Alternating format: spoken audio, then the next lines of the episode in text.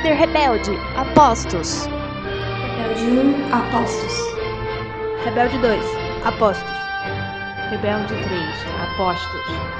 Atenção Squad, essa é uma transmissão rebelde do Fem Wars, pelo site castwars.com.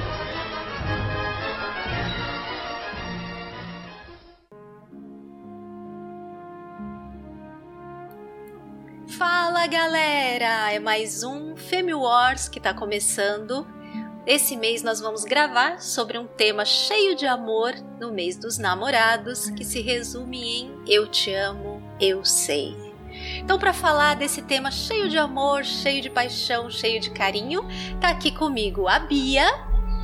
E aí, galera? E vamos falar sobre muito amor, muito carinho, muita paixão, ou nem tanto, né? Porque temos Jedi envolvidos, mas enfim. e também tá aqui com a gente, estreando no Femi Wars, espero que da primeira de várias outras vezes, a Gabi. Se apresenta aí pra gente, Gabi. Bem-vinda! Ai, gente, muito obrigada pelo convite. Olá a todos que estão aqui ouvindo a gente. Eu sou a Gabi Orsini e é um prazer estar aqui pra gente conversar sobre esses casais ou não casais de Star Wars. Eu te amo. Eu sei.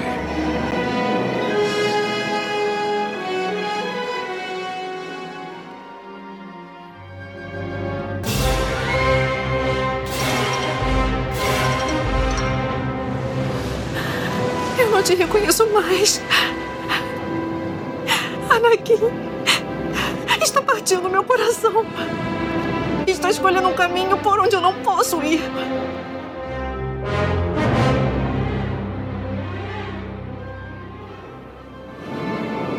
Quis a mão que estendeu. Que o Ben estendeu. É isso aí, pessoal. A gente sempre fala muito que Star Wars é sobre família, né? Mas não só família no sentido de ter uma família. Também tem muito amor envolvido em casais que nem sempre são uma família. Então hoje a gente escolheu uma parte desses casais, vai ser impossível falar de todos. Então, o que vocês sentirem falta, depois vocês podem comentar com a gente, fiquem à vontade. Possivelmente a gente retome esse tema numa outra vez. Então, não se acanhem de depois lembrar de outros casais que a gente não tenha falado, certo? Tem amor em Star Wars em tudo quanto é mídia, em tudo quanto é trilogia, seja livro, quadrinho, filme, série. Então, impossível cobrir tudo. Mas para comemorar esse mês dos namorados, a gente fez aqui uma pauta com uma parte dos casais que lembramos mais e que foram mais marcantes, mais expressivos e separamos em blocos aqui para facilitar um pouquinho a nossa organização. Primeiro a gente vai falar um pouco dos casais que são os mais icônicos, digamos assim, da saga. E depois a gente vai passar para outros casais não tão óbvios ou até um pouco estranhos ou Esses até mesmo chips malucos das os favoritos de uma parte da galera, os chips das vozes da cabeça, né? Que saem diretamente os meus dos lugares mais obscuros dos lugares mais obscuros da mente do fandom. Então, o primeiro casal aqui que a gente escolheu para falar não podia ser outro que não Leia e Han. Eu acho que esse é o, o casal mais icônico, né? Uhum, com certeza. Exato. Quando a gente pensa em casal de Star Wars, acho que realmente é o primeiro que vem é, à mente da gente, né? É, eu acho que eles são o casal mais icônico de Star Wars, até justamente pela frase que você já abriu o podcast falando, né? Que é uma das frases mais icônicas do cinema, não só de Star Wars, né? Que é Eu te amo, eu sei. Mesmo que você uhum. nunca tenha visto Star Wars na vida, você sabe que frase é essa. Pode não saber que é de Star Wars, mas você sabe que essa frase existe. Sim, recordista de gravação em aliança. Sim. E ao mesmo tempo é um negócio um pouco estranho. Não sei se vocês já, já pararam para pensar nisso. Apesar de ser icônico, até a frase, é, sempre ficou uma coisa meio assim de. Será que não é meio, sei lá, meio tóxico, meio assim? A pessoa falar que ama e o outro é, arrogantemente, ao invés de responder, né? Apesar de combinar com o personagem, eu já vi muitos questionamentos assim: se você usar você no seu casal, essa frase não é uma coisa, às vezes, não muito boa, né? Porque. É, o, o Han ali, ele é meio que arrogante, né? É, enfim, não seria uma resposta assim das mais adequadas para uma declaração Olha... de amor, né? Olha, a minha amiga, minha melhor amiga, passou por uma situação com essa frase. Que o primeiro namorado dela falou que gostava de Star Wars, mas a gente desconfia que ele falou, tipo, porque a minha amiga gosta de Star Wars, sabe? E daí, tipo, a primeira vez que ela falou eu, é, que ele falou eu te amo, ela falou eu sei.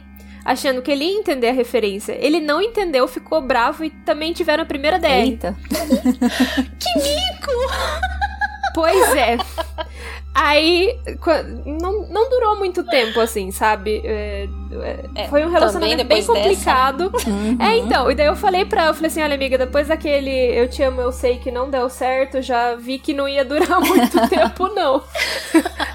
já percebi que não era um relacionamento muito é, legal. Eu acho que assim, pra um, pra um início de namoro, que nem esse caso da sua amiga, e até mesmo do Han e da Leia, é muito estranho você responder um eu te amo com eu sei. Se você já tá num namoro há 5, 10 anos que seja, já virou brincadeira entre o casal, né? Mas ali no primeira Sim. semana que vocês estão juntos, só deram um beijinho, você lançam eu sei, com uma cara meio de entediado ainda, meio tipo, hum, Sim, estranho.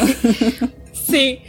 Sim, com certeza. É, no caso do, do Han e da Leia, eles têm muito, muita história até chegar ali, né? Uhum. Não é uma coisa, apesar deles uhum. não serem ainda um casal é, abertamente assumido, né, para eles mesmos, eles têm uma boa história antes, então acho que casa ali muito bem como meio que a maneira do Han assumir aquilo, né? É, Mas uhum. não dá para aplicar na vida real não funciona bem assim. Esse exemplo aí realmente é uma expectativa isso, realidade, não né? funciona.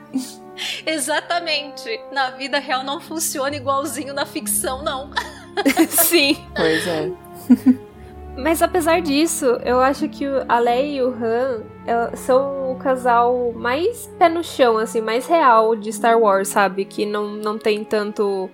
É, não é muito imaginário, assim. Eles são um casal que, tipo, a dinâmica deles é algo que você veria na vida real, né? Sim, concordo. Não tem esse negócio de, tipo, a gente tá lutando pela vida e pela morte, pelo destino da galáxia, ou o que quer que seja assim. É, só, tipo, somos um casal. Tá acontecendo aqui. É, apesar de toda, toda a carga né, emocional que rola da guerra e da, da Leia ser uma pessoa, uma figura pública e tal é, sempre quando a gente fala do Han e da Leia, os problemas é Han e Leia, né? uhum. né? Não, não, é muito, tipo, fora disso. Sim. É um casal que tem problemas de casais. É um problema é, afetivo entre eles. Eu tenho certeza né? que eles brigavam, tipo, qual que vai é. ser o jantar, qual que é a cor da cortina da nossa é. casa.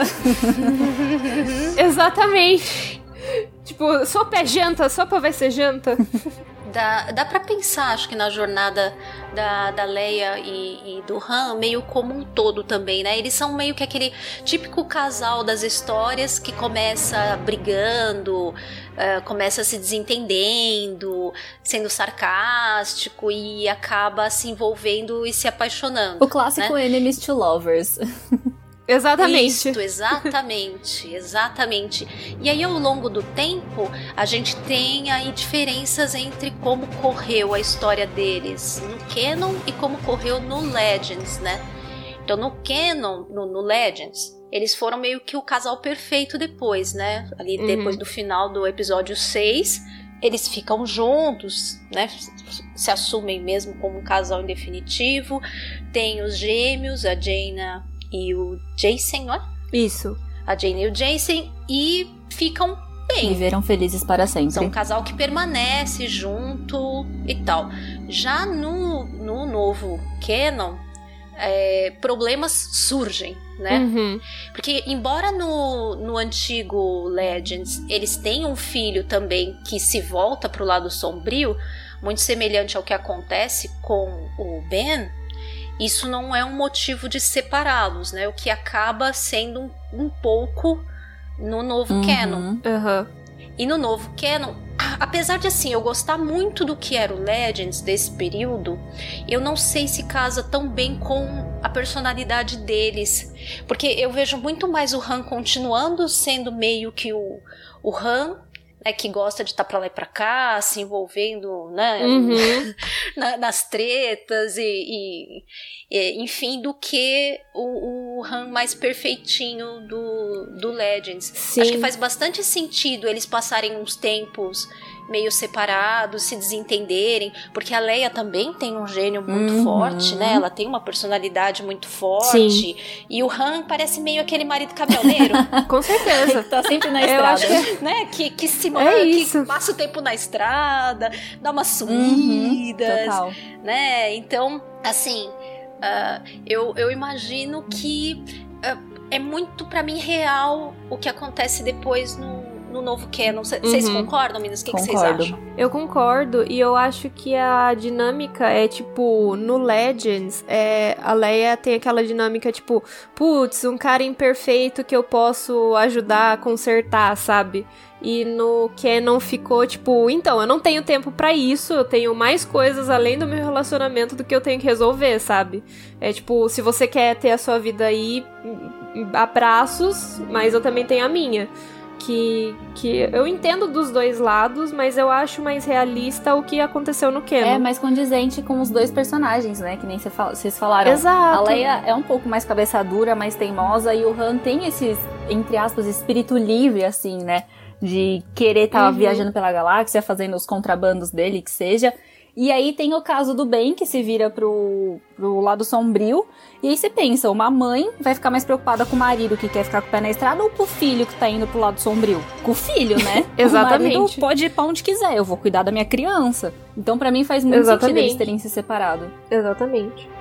É, mas ao mesmo tempo, às vezes eu fico me questionando um pouco da jornada do Han, que no final do, do episódio 6, ele tá bem diferente do início. Então ele tá muito mais envolvido, Uhum. ele parece mais ter retomado a essência dele como pessoa que estava, digamos assim, um pouco aqui enterrada por experiências anteriores. E meio que o filme do solo, para mim, confirma isso. Que ele sempre foi esse rapaz meio ingênuo, que se entrega, é, né, confiante. E Uhum. que depois, com as desilusões, a questão da Kira e outras coisas que Uhum. muito possivelmente a gente em algum momento vai ver, ele acabou virando aquele Han cínico, né, mais egoísta, mais oportunista. Me dá a impressão de uma jornada até o final do episódio 6, em que o personagem naquele ponto, ele tá voltando meio a ser aquele Han Solo que a gente vê no início do filme do Han Solo. Então, por esse então. lado, o solo do Legends também faria sentido. Uhum, Uhum. justo. Mas eu vejo, tipo, por exemplo, em Force Awakens, que é. Eu vejo muito isso na, na própria história, assim, que, que faz parte da história principal. É que o Han foi confrontado com aquilo que ele quer fazer, com aquilo que ele tem que fazer. Então é hora dele largar um pouco a mão daquilo que ele quer fazer, que é tipo, continuar no, no espaço, mexendo com o contrabando dele, fugindo de clã do que aquilo que ele tem que fazer, que é voltar pro para onde ele partiu, né, que é tentar resolver a situação do filho dele com a, e a Leia. E ele tem que confrontar isso, que é o que a Mascanata fala pra ele. Então, eu não vou fazer isso por você, quem tem que fazer é você. Sim. É, eu acho que até isso daí seria o que você falou, né, Kátia? Dele retomar o, o que era o Han Solo lá do filme Solo, né? Tipo, esse finalzinho aí Uhum. dele no- na Uhum. trilogia final. Sim. Sim. Ao mesmo tempo, eu acho que o Force Awakens passa também algumas mensagens muito incompletas, eu acho, pra gente. É, eu- esse é um grande problema que eu tenho é, com essa fase, que é, como eles não tinham muita ideia de como iam rechear esse miolo dos 30 anos, foram só jogando algumas pequenas informações e deixando tudo muito em aberto. Então dá a impressão, por exemplo, ali, se você olha só o que tá ali no, no Despertar da Força, que eles de repente estão separados há um tempão, que tiveram um grande problema, nanana, e depois pensando e vendo um pouco mais de outras coisas, na verdade me parece que foi muito mais aquela coisa assim, deles ficam naquele vai e volta, discute, volta, ele passa um tempinho fora, volta, nada muito definitivo, uhum. assim. E, e, então esse, esses buracos que ficaram no, no canon e que eles não sabiam muito como ainda preencher, e aí, portanto, deixaram as coisas muito abertas, também eu acho que deram pra gente umas ideias um pouco erradas de, do que, que aconteceu. Né? Então, ah, teve quanta gente não ficou pensando que o, o Luke tinha ficado exilado 20 anos, uhum. sabe? Mais. Sim.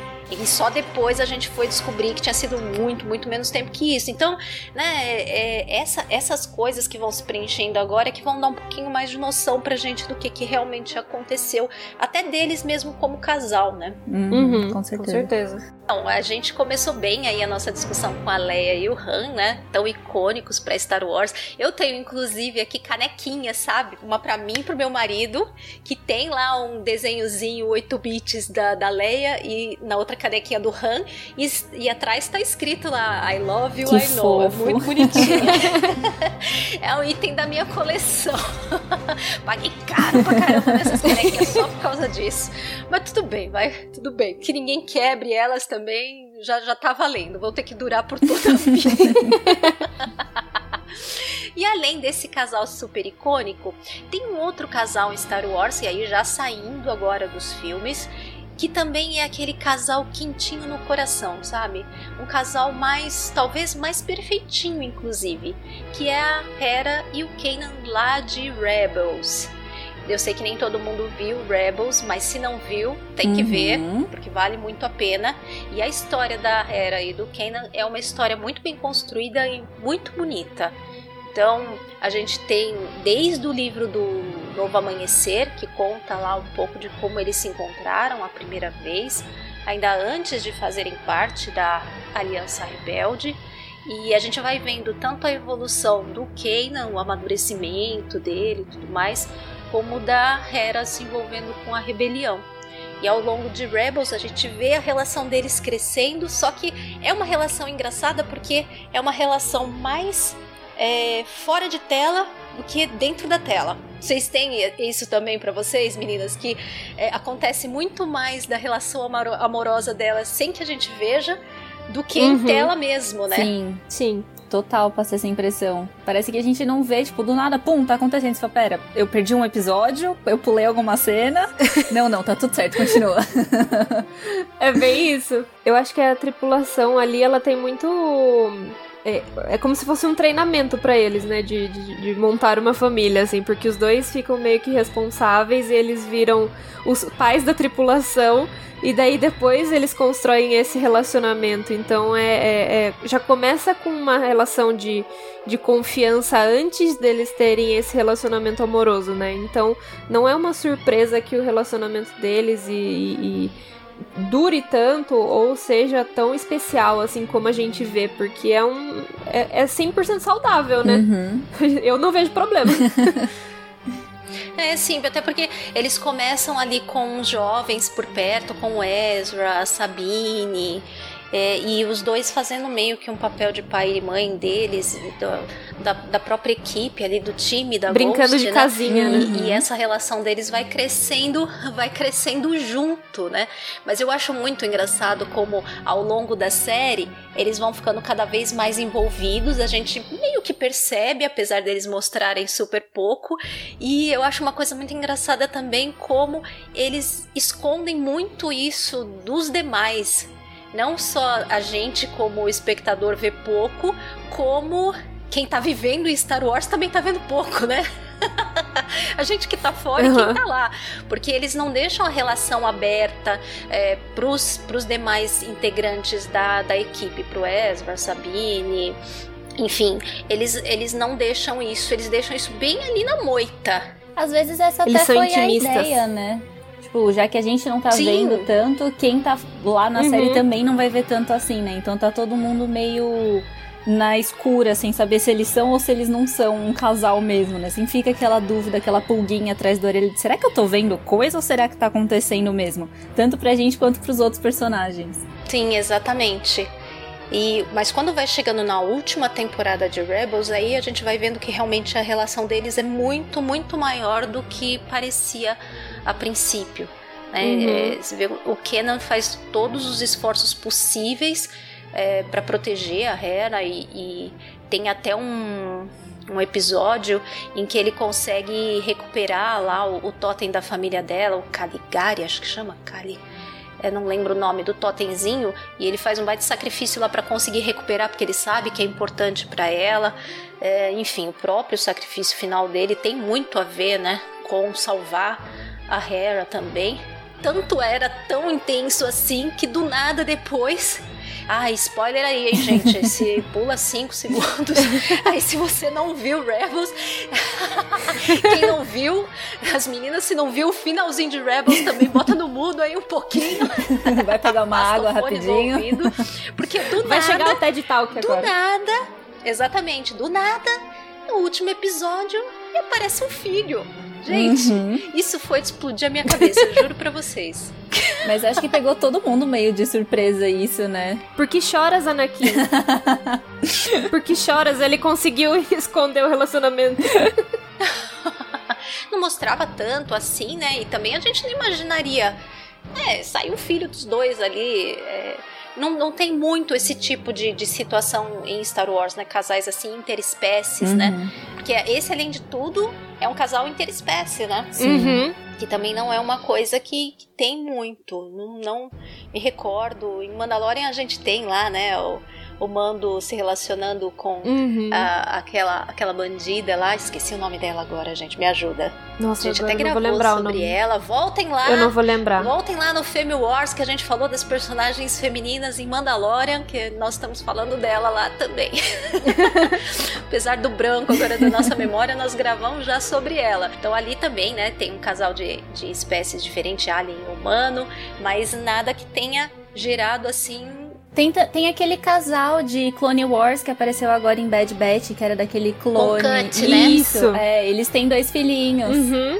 Eu ia falar isso agora, só que eu tinha dúvida se todos os filhos eram deles, porque o, o arco dele em Clone Wars eu não vi. Eu vi agora ele em, em Bad Batch. Mas aí eu não, não me lembrar, não sabia se realmente todos eram, eram deles. Mas é um outro exemplo parecido até, né? Uhum. Meio sim. parecido com o caso do, do Kenan e da Hera. Então esse é um, é um casal daqueles que realmente pode ser também icônico de Star Wars. Se não fosse de animação, que acho que atinge um público menor, eu acredito que seria um casal muito icônico. Com, certeza. Se tivesse numa série de action, tipo, mano, se é que, né? Apesar que com o Kanan já não vai aparecer mais, né? Enfim, uma pena. Mas se, né, se tivesse se passado, né? Se a série fosse feita agora, com essa história e tal, no alcance que tem agora no Disney Plus, ou alguma coisa mesmo em, em filme, live, live action, olha, a gente teria um casal que representaria bem essa parte em Star Wars com certeza. Porque a história deles é muito completa, bonita Sim. e bem desenvolvida. Uhum. Com certeza. Mas, mas, nem só de alegrias vive o amor em Star Wars. Aliás, muito pelo contrário, né? A gente vai ter muito menos exemplos de casais fofinhos Que mais e tem que deram certo e muito mais casal que dá desgraça, né? Então, isso realmente tem muito Pois é. mais. Além disso, acho que a gente também tem alguns casais que poderíamos fazer talvez até um certo paralelo. E aí nós vamos falar um pouquinho agora sobre a história do Anakin e da Padmé versus a história do Kylo e da Rey. Gabi, gostaria de começar falando um pouquinho aí pra gente como é que você vê o relacionamento do Anakin e da Padmé? Olha, eu sou a maior cadelinha de Anidala. Eu sou, tipo, muito, muito, muito fã deles. Somos. muito fã deles. E eu sei que tem algumas pessoas que, que criticam que o Annie é tóxico com a Padmé e não sei o que, e tudo bem. Como a gente falou, pouquíssimas pessoas são tão saudáveis assim em Star Wars, né, em relacionamentos. Mas eu vejo que o Anakin realmente ama a Padmé E ele queria fazer as coisas darem certo, mas por vias erradas, né? Porque ele não queria uhum. viver num relacionamento escondido, num casamento escondido, ainda mais com os filhos vindo ali. Ele não queria ter que viver tudo isso escondido. Pô, só quem já teve um namoro escondido sabe como é chato isso, né? Tipo, não pode conhecer família, não pode apresentar pros pais, nada disso. Com então, assim, certeza. assim, certíssimo ele de não querer viver um relacionamento escondido desse jeito. Mas ele foi atrás do, dos modos errados para assumir o relacionamento dele. Pois é.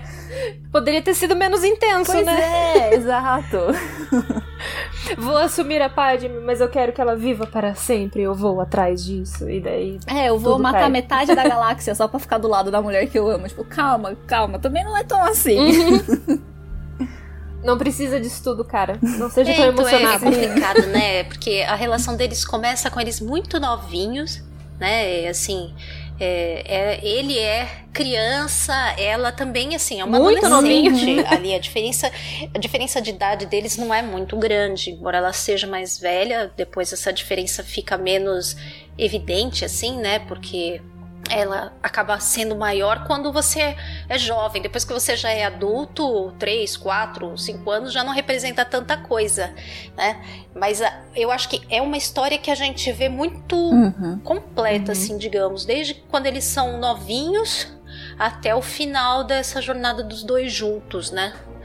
Então dá para acompanhar todas as fases, a fase de quando eles se conhecem, uhum. de quando o relacionamento é que é só uma paixonitezinha de criança, né? Esse começo. É ele, tipo, nenenzinho de tudo falando: Ai, você é um anjo, eu tô apaixonado. Na, na, na irmã mais velha do coleguinha. Sim. Né? Uma coisa meio assim. Não é uma coisa muito.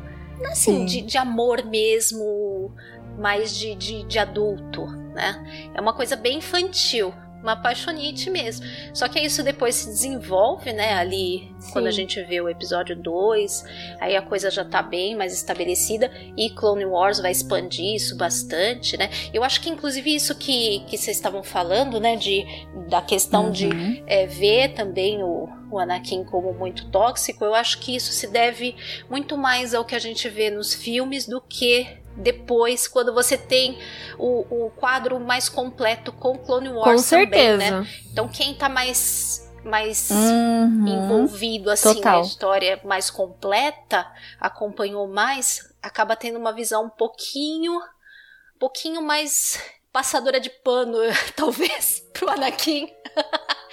e é mas, mas é verdade, porque em Clone Wars é, a gente vê o desenvolvimento é com muita calma, né? uhum. né? Porque The Clone Wars foi, foi bem extenso, assim. Muitos episódios e tal. E vários deles a gente tem a, a Padme com a Anakin. Então lá a gente vê muito do desenvolvimento dos dois juntos. Tanto que, por exemplo, no filme, acho que episódio 2 pro 3, assim, a gente vê o, quase que uma obsessão, uhum. né, do uhum. Anakin ali pela, pela Padme e pelo relacionamento deles. Agora em The Clone Wars tem todo aquele arco, por exemplo, do Clovis. Ai, insuportável. E ali... pois é, o, o, pior nome de Star Wars com, com aquele insuportável. Enfim. Aí você vê tudo aquilo da, daquele sentimento de ciúmes crescendo e tal, que é um pouco mais suave, assim, não é tão direto ao ponto igual no, nas prequels, não. Uhum. Então a gente consegue entender de onde vem, sabe? É diferente de, de ter toda, tipo, um, uma obsessão Quando do nada. a coisa assim. vai começando a desandar no episódio 3, ele realmente vai se tornando um boy bem lixo, né? Daquele que é muito possessivo, aí começa a ver coisas e aí começa a ficar falando do Obi-Wan, uhum. achando que eles têm alguma coisa, é, é, enfim, né? E, e ele começa a ficar tão paranoico que ele entra numa pira de não posso perder, não posso perder, não posso perder, e o amor vai se tornando uma coisa extremamente uhum. de posse, mais do que um amor assim mais abnegado, uh, uhum. um, amor uhum. da pessoa que ama, mas liberta para deixar o outro feliz. Ele não vira isso mais, vai se tornando a coisa possessiva de eu preciso Sim. ter para mim. É, eu acho que do mesmo jeito que ele deixou o ódio pelo povo da areia cegar ele por causa da mãe, ele deixa esse ciúme e tudo que o Palpatine vai enfiando na cabeça dele cegar ele, né? E ele Querendo ou não, Exatamente. ele vê isso como uma forma de amor. Tipo, é como ele tá demonstrando o amor dele pela Padme. Mas é tóxico isso, sim, não, não deixa de ser. Mas na cabeça dele não tá errado o que ele tá fazendo, né? Ele tá demonstrando que ama ela, que quer ela do lado dele pra sempre, pra eles serem uma família feliz. Tá errado o jeito que ele quer fazer isso, mas na cabeça dele não, né? O Palpatine é 100% a, a pessoa que vai implantando ideia na cabeça e vai crescendo, e vai crescendo, e vai crescendo, que chega num ponto que ninguém mais consegue controlar. Uhum. Nem ele que tá dando a ideia e nem a pessoa que recebeu Ah, mas o tio ideias. Palpatine é o Puppet Master. Master, Blaster, né? Assim, não tem a pessoa mais manipuladora do que o tio Palps. Se, se você cair ali naquele papo de- da aranha, você tá Hum, fatos. lascado. E foi também o que aconteceu com ele. Por mais, mas por mais que a gente meio que entenda, Aham. né, as motivações e circunstâncias que levaram a essa até mudança dele, mesmo assim não dá pra, digamos assim, aceitar é, a maneira como a coisa foi acontecendo, né? A gente pode entender, mas ao mesmo tempo é, passa ali o, o, o cheque de que não é muito errado isso, né? É aquela coisa, eu entendo a motivação, mas estava errado. Não vou passar pano É. pra isso porque ele errou, mas eu entendi por que, que ele errou. Ele errou tentando acertar, É, a gente aceita um monte de coisa, até passa pano e tal. Mas assim, se fosse um casal na realidade que a Sim. gente estivesse ou vivendo ou conhecendo, tava tudo muito errado e não ia dar pra passar pano, né?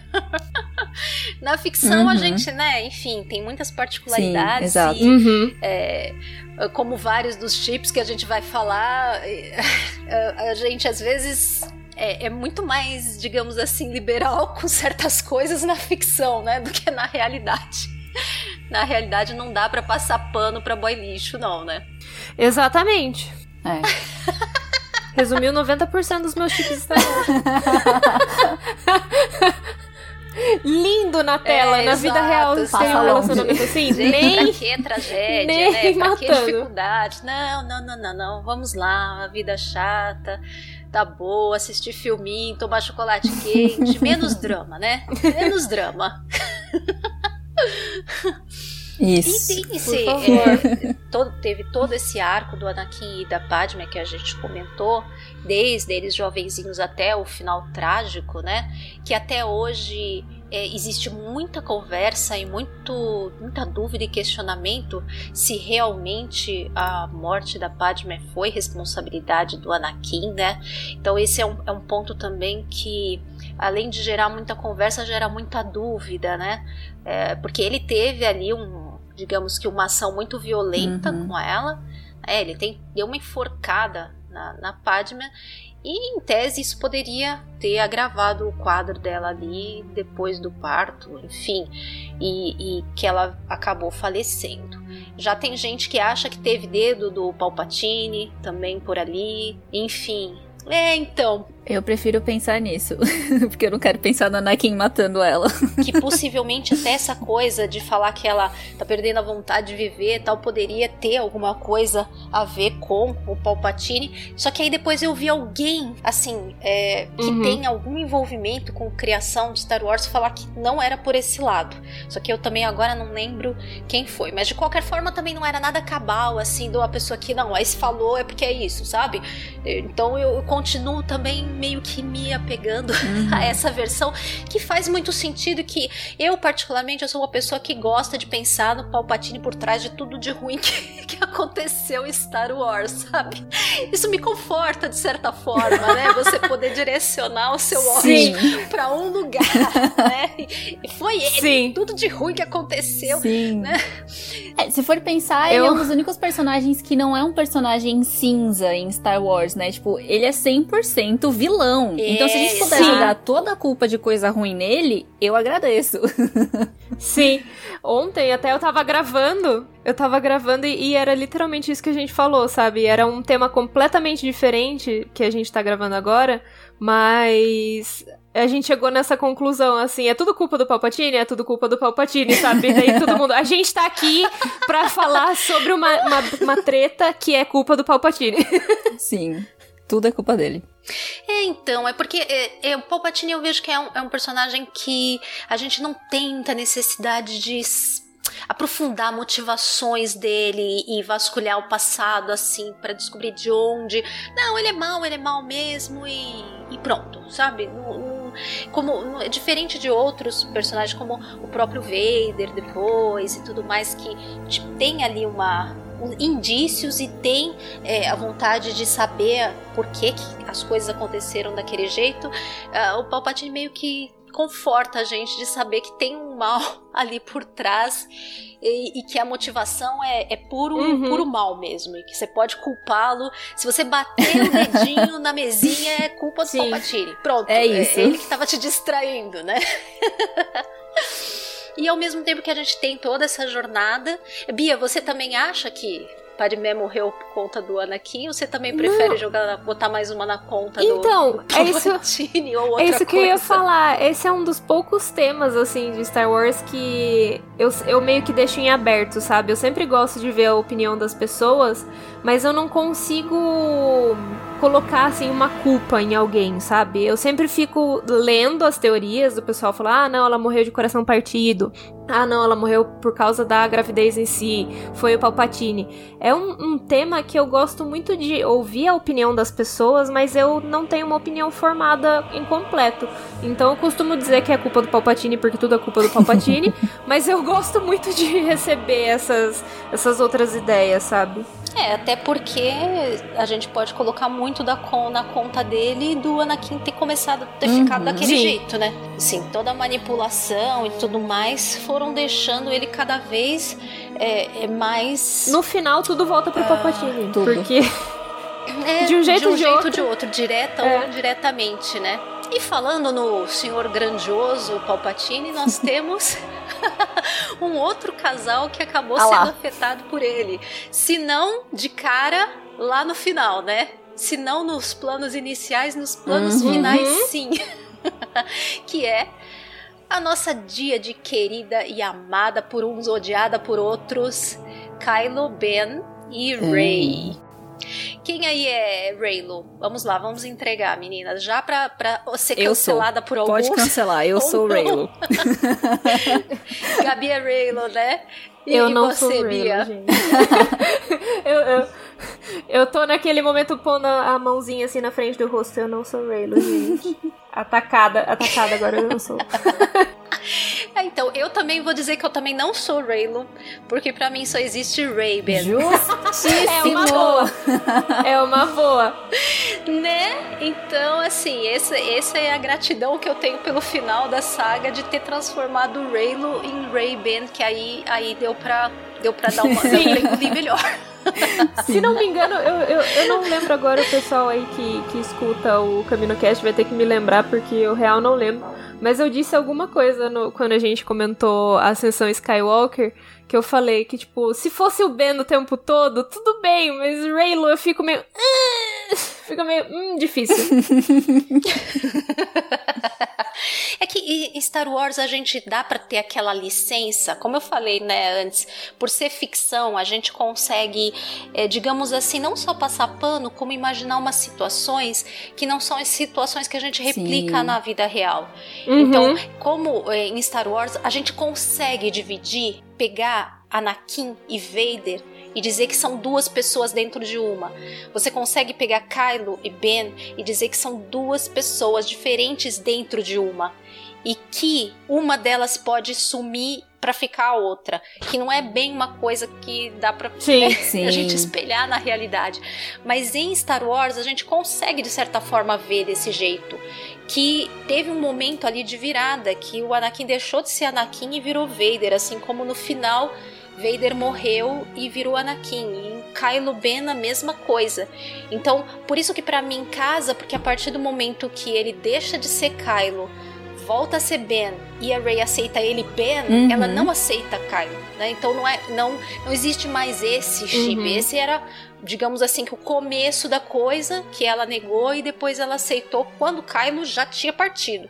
Então, na ficção, a gente consegue dar essa passada de pano e fazer uma separação, né? Pelo menos eu, para mim, para ficar tranquila, eu faço, gente. Meninas, como eu vocês lidam com isso? o que você falou. E é até interessante pensar que antes dele voltar a ser Ben, a Ray fala pra ele, né? Eu queria pegar sua mão. A mão do Ben. Ou seja, ela já Uhum. queria ficar com o Ben há muito Exato, tempo. é muito Sim. explícito. O casal já existia. É pra não deixar dúvida nenhuma, Uhum. né? Sim, exato. Com certeza. Eu acho isso muito legal porque eu acho que é uma maneira do filme resolver a questão de se falar do casal tóxico. Eu acho que é uma maneira deles pegarem, dar uma subvertida nisso e transformar. Não, o casal tóxico não existe. O Uhum. casal que existe é este. E é este casal aqui que vale. Né? E ela deixa, eu acho muito, muito legal que ela deixa isso muito Sim, claro. É sim. que pra ela não tem negócio se ele não voltar a ser o Ben, por mais que, né? Eu acho que não só isso, é também uma forma dela, de todo mundo ali, né? é, aceitar que, que, assim, o Kylo Ren aconteceu. Tipo, não tem como negar isso. O Kylo Ren foi um, um, assim, um personagem, né? Que, que realmente é, causou muita coisa ali naquela situação, mas ela falar, então, aque, aquela pessoa que você era e que você estava é, sofrendo e passando por, por muita dificuldade interna, né, de, de, você com você mesmo, não é a pessoa que eu queria. A pessoa que eu queria é quem você é agora, Uhum. quem você se aceitou, quem você entendeu que você é. Então é uma maneira de você não apagar o que aconteceu antes, mas também confirmar que aquele é o momento deles, sabe? Sim. Sim, até para ser a Díade, né? É, até recomendo o pessoal que tá ouvindo. acab- Saiu agora um dos últimos episódios do CaminoCast sobre a HQ da ascensão de Kylo Ren. Recomendo muito que vocês ouçam esse episódio, porque o episódio tá excelente. Só não está melhor porque eu não estava lá, eu não estava gravando ainda com o pessoal. Então tem essa, só essa falha no episódio, mas de resto o episódio tá perfeito. Então, para entender até um pouco da questão de por que que o Ben virou Kylo, é muito importante ler essa HQ, porque ela dá uma complementada muito boa no, no canon. Na verdade, muitas das pistas já tinham sido jogadas no Bloodline, é, em outras coisas, de como o Ben foi sendo, digamos assim, envolvido, ludibriado, para que ele acabasse virando o Kylo, não tanto pela vontade dele, e aí a HQ deixa isso muito claro, as circunstâncias. E tem um pequeno quadrinho lá muito legal também que já dá o- a pistinha da Díade. Uhum. Então, de- ouçam lá o episódio que vai complementar bastante as informações, até para todo mundo entender melhor a, a questão do, do Kylo, da explosão da escola Jedi e tudo mais. A, a HQ deixa isso tudo muito mais claro. E até isso que a gente começou puxando, né, desses dois casais, que é de paralelos, né, do Anakin e Padmé e Kylo e Rey, eu acho que é justamente pela trajetória do Ben com o avô dele, né, com Anakin, que tipo foi Anakin, Darth Vader e volta a ser Anakin antes de morrer. E com o Ben a mesma coisa, ele era Ben, virou Kylo Ren e morreu como Ben. E você vê que tanto a Padmé quanto a Rey, elas querem o Anakin e o Ben, não o Darth Vader ou o Kylo. Porque o, o Anakin virou Darth Vader antes da armadura, né? Que a gente vê quando o Palpatine nomeia ele Darth Vader e ali ele já era Darth Vader. Ah, sim, ele já tava, Uhum. É, ele já tava matando Exato. criancinha É, já eu acho importante lembrar disso né? porque muita gente associa o Darth Vader só com a pessoa da armadura, né? Não com o Anakin ali, Anakin Aham. mesmo. Uhum. Mas ele já era Darth Vader ali. E a Padmé já não Sim. queria aquela pessoa. Quando eles estão lá em Mustafar, ela fica tipo, mano, cadê meu marido? Não é esse. Não, não reconheço essa pessoa aí, não. Exato. Sim. Então eu acho que isso daí é justamente um paralelo, mas entre avô e neto, né? As meninas só estão ali, tipo, passando pela mesma situação porque eles estão passando pela mesma situação, né? Uhum. É, é uma, é uma bela rima de relacionamento, né? É, e e o, o próprio Ben, o Kylo, né? No caso, na- em, em grande medida, o Kylo, ele queria muito espelhar o que tinha sido a, a, a vida, digamos assim, do Vader e ir além do que ele foi lá, Uhum. terminal, que ele começou e tal. Mas no fim das contas, isso acaba se subvertendo numa outra coisa que acho que nem ele mesmo tinha ideia. Só vai ter ideia no final da jornada de que o que ele queria fazer era o mesmo que o Anakin, só que de uma outra forma diferente do que ele imaginava. E que ele, para mim, acaba conseguindo fazer o que o Anakin não conseguiu por várias circunstâncias, que foi trazer a amada Uhum. de volta à vida, ou evitar a sua morte, digamos assim, né? É. É que na situação também, o próprio Anakin ali, Darth Vader, tava morrendo queimado, né? Então acho que nem se ele quisesse fazer alguma coisa, ele ia conseguir. Ah, mas aí no caso teria que ser alguma Sim, coisa antes, é. né? Não no momento, não digo o momento, porque as coisas culminaram na morte dela da forma como aconteceram. Mas ele, é, antes de tudo acontecer, e- ele já tinha provocado um Sim, evento sim. ali que poderia gerar uma morte, que foi, né, enforcá-la e tal. Em vez de lutar com Obi-Wan, ele podia ter socorrido ela, né? Exato. E naquele momento ele já não conseguiu fazer isso porque ele já estava muito comprometido, Uhum. né? Ele, ele já não era mais o Anakin, então ele já não tinha mais como fazer é, é, isso que ele tanto queria, que era evitar a morte dela, né? No Uhum. final ele acabou tendo um, um papel Uhum. até, uma parcela de, de culpa nisso. E o bem acaba transcendendo esse, esse ponto, né? Porque usando habilidades Jedi ao invés de usar habilidades Sith, ele consegue prevenir e evitar a morte da Uhum. Rey. Aliás, outro dia a gente teve no nosso grupo lá de padrinhos, pessoal que não apoia o CaminoCast, a oportunidade aí de fazer aquele merchan. Torne-se um padrinho da Cast Wars, porque aí você vai poder conversar com a gente no nosso grupo de WhatsApp. Rolam altas conversas, altas teorias. E se você quiser fazer parte disso, entra lá no castwars.com e apoie a gente. Outro dia lá no grupo de, de padrinhos a gente estava justamente falando sobre isso. Se a gente tinha a visão de que a Ray tinha realmente morrido e o Ben trouxe ela à vida, ou ela estava num estado de praticamente morte ali e ele transferindo a vida para ela trouxe ela de volta. Se foi realmente uma, digamos, um ressuscitamento ou não. O que, que vocês acham, meninas? Gabi, Eu acho que ela tava meio em coma, ela não tinha 100% Uhum. morrido ainda. Então eu acho que foi por isso que foi o- talvez um pouco mais fácil dele conseguir trazer ela de volta, porque ela não tinha ido 100%. Ela tava naquele limbo entre vida e Sim. morte ainda, eu acho. Até Uhum. porque a situação dos dois ali não tava bonita, né? Os dois É. estavam sofrendo muito ali. Ia ser, um... ia ser Sim. muita força ali pra Uhum, usar, sim. sabe? Ele ia ter que morrer três vezes se ela tivesse morrido de verdade. Eu não, assim, eu não duvido que ele tenha esse poder. Uhum. Mas eu acho que a situação é- era muito complicada pros dois. Então, pra dar uma ajudinha, eu acho que era ela tava em, em pseudo-coma, assim. E ele conseguiu transferir poder vital, assim, pra ela. É, realmente eu também concordo com vocês. Eu não acho que ela estava totalmente morta, apesar dela estar com uma cara muito de morta. Mas eu acho que ela estava quase morta. E, e morreria de toda forma, Uhum, dali um uhum, pouco, se sim, ele não sim. intervisse. Eu acho que esse talvez seja o ponto mais importante, né? De não exatamente ela estava morta ou não, mas de que sem a intervenção dele ela morreria de qualquer Exato. forma. Né? E o fato, talvez, dele também estar muito debilitado, ele, para trazê-la de volta, o que ele tinha era o suficiente para isso e não sobrou para ele mesmo, né? Mas eu acho que o mais importante aí provavelmente é isso mesmo, que ela morreria se não fosse ele e que ele só conseguiu por ser um ato realmente Uhum. abnegado, né?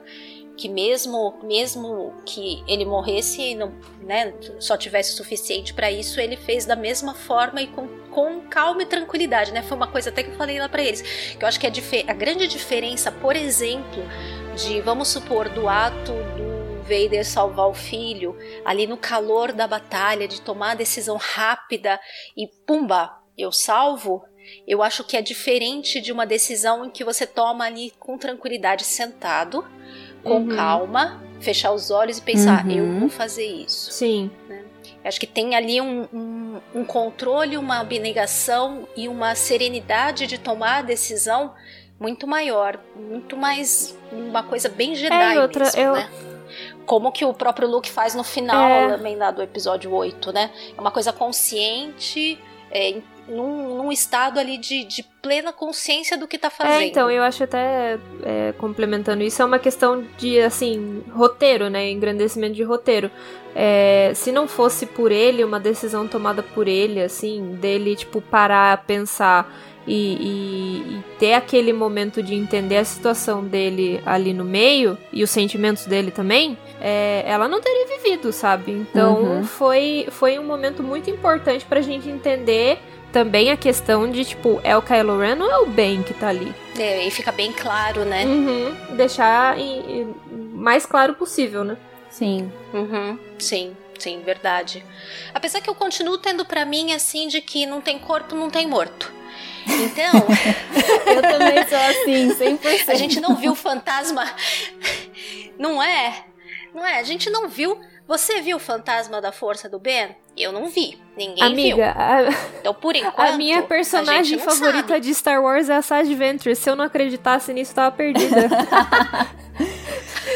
se eu não levasse essa história a sério aí. Mas, ó, essa, essa negócio de se não tem corpo, não tem morto, eu tenho a minha teoria das borboletas azuis e que o Ben tá preso no Puxa, mundo pode crer. Eu tenho certeza disso. Ah, eu também. Eu também, viu? Bate, a, bate virtualmente a mão aqui, Gabi, porque nós estamos no mesmo time. e, e eu ainda complemento, complemento, porque no meu headcanon, a Leia usou o seu último suspiro de força pra conseguir colocar o Ben Sim, lá. e ainda estavam vindo todas aquelas vozes dos Jedi do passado e da Soca que teoricamente tá viva também. Então, um portal do mundo entre mundos foi aberto naquele momento, sabe? Não, não foi coincidência isso. Olha, até porque é, locais como, ah, sei lá, esses locais são nexos da força, como Exegol, Dagobah, são locais que são fortes e acabam tendo esses pontos de encontro Uhum. com o mundo entre mundos, né? Porque não é, não vai para qualquer lugar, pelo que eu entendo. Ele pega esses ou esses nexos ou momentos da força ali em que eventos muito cruciais aconteceram e acabam sendo né, esses pontos lá no mundo entre mundos. Então, assim, faz um sentido total e completo. É só querer usar, é Uhum. só querer fazer. Já tá tudo no esquema. E eu acho que muito de propósito fica em aberto Sim. assim também. Que é pra poder, se, se quiser, tem jeito, né? Tem como fazer. Exato. Mas na minha cabeça, a Rey tá indo atrás das borboletas azuis e eles vão viver felizes pra sempre em breve. Não, é, é. Não, a gente tá falando, né, de casais, chips e tal, e no fim, nós queremos mesmo é um final feliz. Não é que esse final trágico, não. Todo mundo morre, morre um, morre outro. Ai, gente, pelo amor de Deus, né? Leia e Han fica separado. Aí Harry Kanan um morre. Anakin Padme outro morre. Aí Kylo Ray o outro morre. Oh, mas que que é isso, gente? Muita tragédia. E como a gente gosta mesmo? É, não gosta, mas vamos, vamos fazer de conta. A gente gosta mesmo é de tragédia. Vamos falar agora é de casal trágico. Agora é pra chorar. Começando por Já pega o lencinho aí. primeiro canal tra- casal trágico. Vamos começar então, já falei demais? Obi-Wan Satine. Vai, Ai, Gabi. eu já tava pronta pra começar, assim. Já, já tô chorando. Tudo bem, eu tô com dor de garganta, eu preciso descansar um pouquinho. Manda Nossa, você. esses Vamos dois lá. pra mim, assim, é a maior injustiça de Star Wars. Porque eles se amavam, só que o Obi- Obi-Wan era tão cadelinha dos Jedi que ele não teve a capacidade Outra de ir Caxias, atrás né? de amor e felicidade.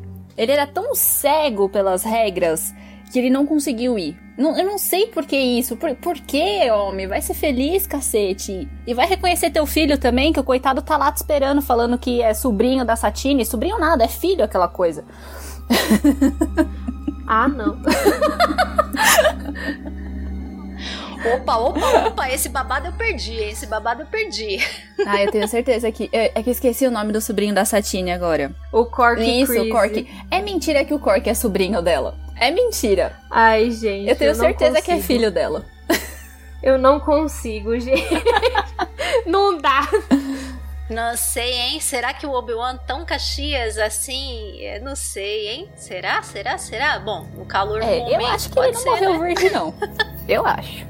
Ah, mas isso tenho certeza que não. Então, basta uma vez bem feito pra, pra nascer criança, né? Eu, uma coisa que eu acho muito legal nessa história de Obi-Wan Satine é a coisa de ter Jedi uhum. e Mandaloriano junto, né? Que tem o clássico, é, ah, povos que são inimigos ou que não sei o quê, e aí tem os integrantes que se amam, né? É um, um clássico. É um Romeu e Julieta, uhum, né? Uhum. É um Romeu e Julieta se Romeu ainda fosse padre, né? Exatamente. tipo isso. Melhor definição. um pouquinho mais.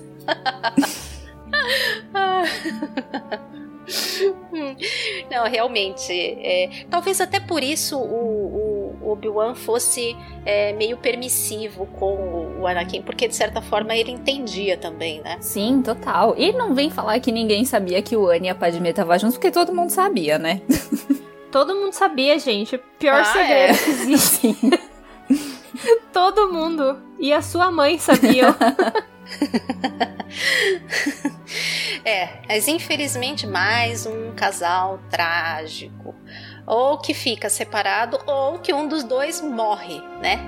Pelo amor de Deus. Temos mais aqui casais que um dos dois morre. Gente, agora olhando essa lista, é muito deprimido só esse negócio, né? Muito deprimido. Só morte, só morte, ó dor, ó vida. Um outro casal que eu considero icônico, mas aí falando já de livros, é a Siena e o Ah, esse eu sofro. Eu acho espetacular a história deles, né? Eu tô só esperando fazerem um live action Nossa, dessa história. Por favor. Gente, tá ali prontinho. Um spin-off, uma história Star Wars perfeito. Por favor, essa história perfeito, é maravilhosa. gente. Tá ali um roteiro bonitinho. Né? É, dá para fazer de boa. Eu não li esse livro ainda, Sim. mas o pouco que eu sei deles, eu sou apaixonada pelo, pela história desses dois. Nossa, é maravilhoso. Uhum. É um outro Sim, Romeu e sim. Julieta, né? Só que militar.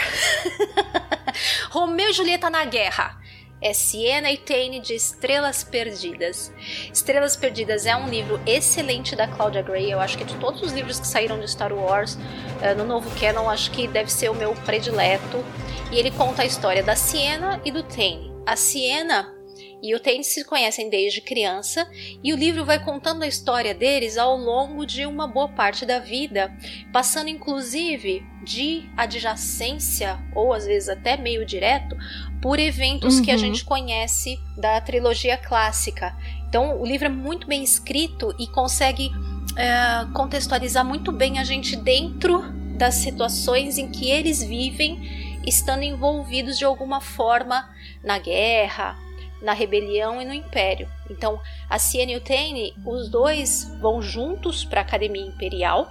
Inclusive, eles conhecem quando crianças Uhum. o Tarkin ah, e a Siena e o Tane ficam muito encantados por ele e tal, e acabam Uhum. indo para a Academia Imperial.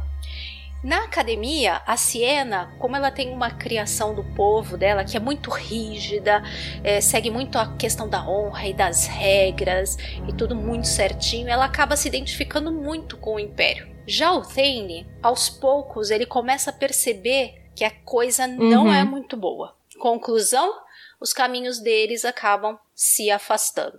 A Siena continua no Império e o Thane vai para a rebelião. E ao longo de vários anos vai se contando como é que eles estão e como eles se cruzam em eventos da trilogia Uhum. clássica, estando a Siena no Império Uhum. e o Thane na rebelião. Eu gosto muito dessa história porque é um livro que, assim, é, é engraçado porque quando eu li, as pessoas iam me perguntar sobre o que que era. E daí eu falava que era a história de um casal e tal. E daí todo mundo ficava assim: ah, eu não quero ler história de romance em Star Wars. Eu falei: beleza, só que pega a história, o livro e lê, tipo, de verdade, assim, com o coração aberto.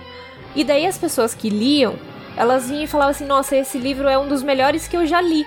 Porque você tem uma, uma terceira Uhum. visão, assim, porque a gente tá acostumado a ver o lado do Império e o lado da República. Então a gente tem essa- essas duas visões do, do, do que aconteceu. Mas a gente não tem as visões de quem trabalhava pro Império e de quem trabalhava na rebelião. Então a gente não sabe esse lado por trás, assim, do que tá acontecendo, quem sofreu. A cena da destruição da Estrela da Morte, dentro do livro, é fantástica, porque você vê o pessoal sofrendo por Sim. amigos, sabe? Uhum. Você não vê, tipo, ah, é só uma Estrela da Morte, explodiu, beleza, é isso. Não, você vê milhões e milhões de pessoas lá que trabalhavam nas mais pessoas variadas que atividades. conviviam né? junto, juntos todos os dias. É um sofrimento muito grande. São, muita, são muitas pessoas, muitas vidas que foram perdidas ali. Então, essa história, além de você ter esse lado, você consegue ver é, momentos icônicos da, da saga por, um, por uma outra visão, assim. Não pelos, pelos personagens principais e pel, por quem a gente já conhece, mas por outras pessoas que estavam ali é, vivendo, sabe? Passando por, por aqueles momentos como umas pessoas qualquer, pessoa qualquer.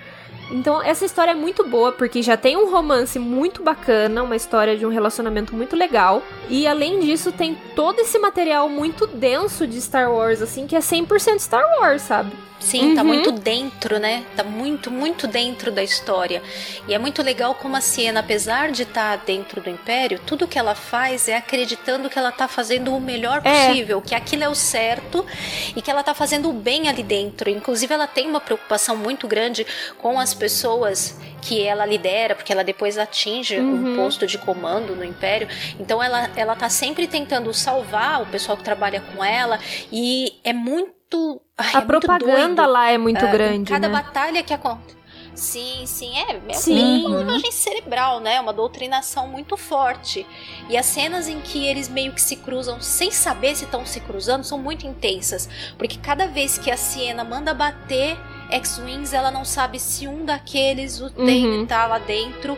Cada vez que ele vê um destroyer do Império sendo destruído, ele fica Se é pensando Siena. se é um destroyer que ela tava comandando, se ela tava lá dentro. Então, é assim, é, é Puro creme do intenso, sofrimento. Muito intenso. Perfeito pra quem quer Exato. chorar. E o final do livro, pra mim, é tristíssimo. Eu tô até hoje esperando a continuação pra ver o que acontece depois. É muito Não vou triste. falar do final, porque eu acho que Sim. esse livro vale muito, muito, muito a pena ler. As cenas são todas muito bem escritas, inclusive cenas de ação. Eu tenho um grave problema com muitos livros que têm cenas de ação, porque eu me perco, eu começo a achar tudo muito confuso. E não, nesse livro as cenas são muito bem escritas, você entende tudo muito bem, inclusive cena de luta corporal que tem é muito bem escrita também. Hoje, coincidentemente, a minha filha pegou esse livro na mão e falou: Ah, esse livro é bonito. E eu já falei pra ela ler um milhão de vezes, né? Que é a cara do que ela vai adolescente, sabe? vem é a cara aí. do que ela vai adorar ler. E aí ela ficou: Ah, eu acho que eu vou ler. Eu vou dar até uma insistida, porque, né, tem que fazer minha parte de formação na próxima Justíssimo. geração de fãs, né? Vamos agora partir para um outro casal um pouquinho menos Hum. provável e, digamos assim, diverso. Bia, Lando e L3 Ai, e L3. gente. E aí, o que, que você tem a dizer Esse é um casal isso? que eu nem sabia, sabe? Eu fui assistir solo, sem expectativa alguma. eu fui de coração aberto. Aí eu vi a dinâmica dos dois e eu falei assim: ah, não, é um casal. E daí eu já fiquei, ai meu Deus, e agora? E daí eu fiquei muito investida nesse casal, sabe? Eu fiquei muito investida pela dinâmica deles, que parece um casal de velho, assim, eu amei demais.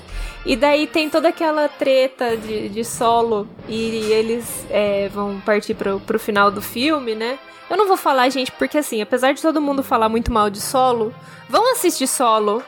Não, solo é ótimo. Vão assistir solo. É uma ótima Sim. aventura de sessão da tarde. Vá assistir porque é um filme legal então, mesmo. assim como 99,9% dos casais de Star Wars acontece uma coisa, a L3 morre nos braços do Ai, Lando. muito triste. Aí. Eu que fui pro Realmente. filme sem esperança, falei, pronto, aí. Agora perdi o resto do pouquinho de amor que eu tinha no meu coração, porque é muito triste, sabe? E, e você vê que eles tinham um relacionamento assim muito diferente, porque a L3 é um droid. e, mas eles estão juntos há muito tempo, eles são parceiros há muito tempo, sabe? E tem um- um relacionamento diferente, mas é bonito e é de confiança, sabe? E, e pro, pro Lando. Mas é meio unilateral, É, mas- né?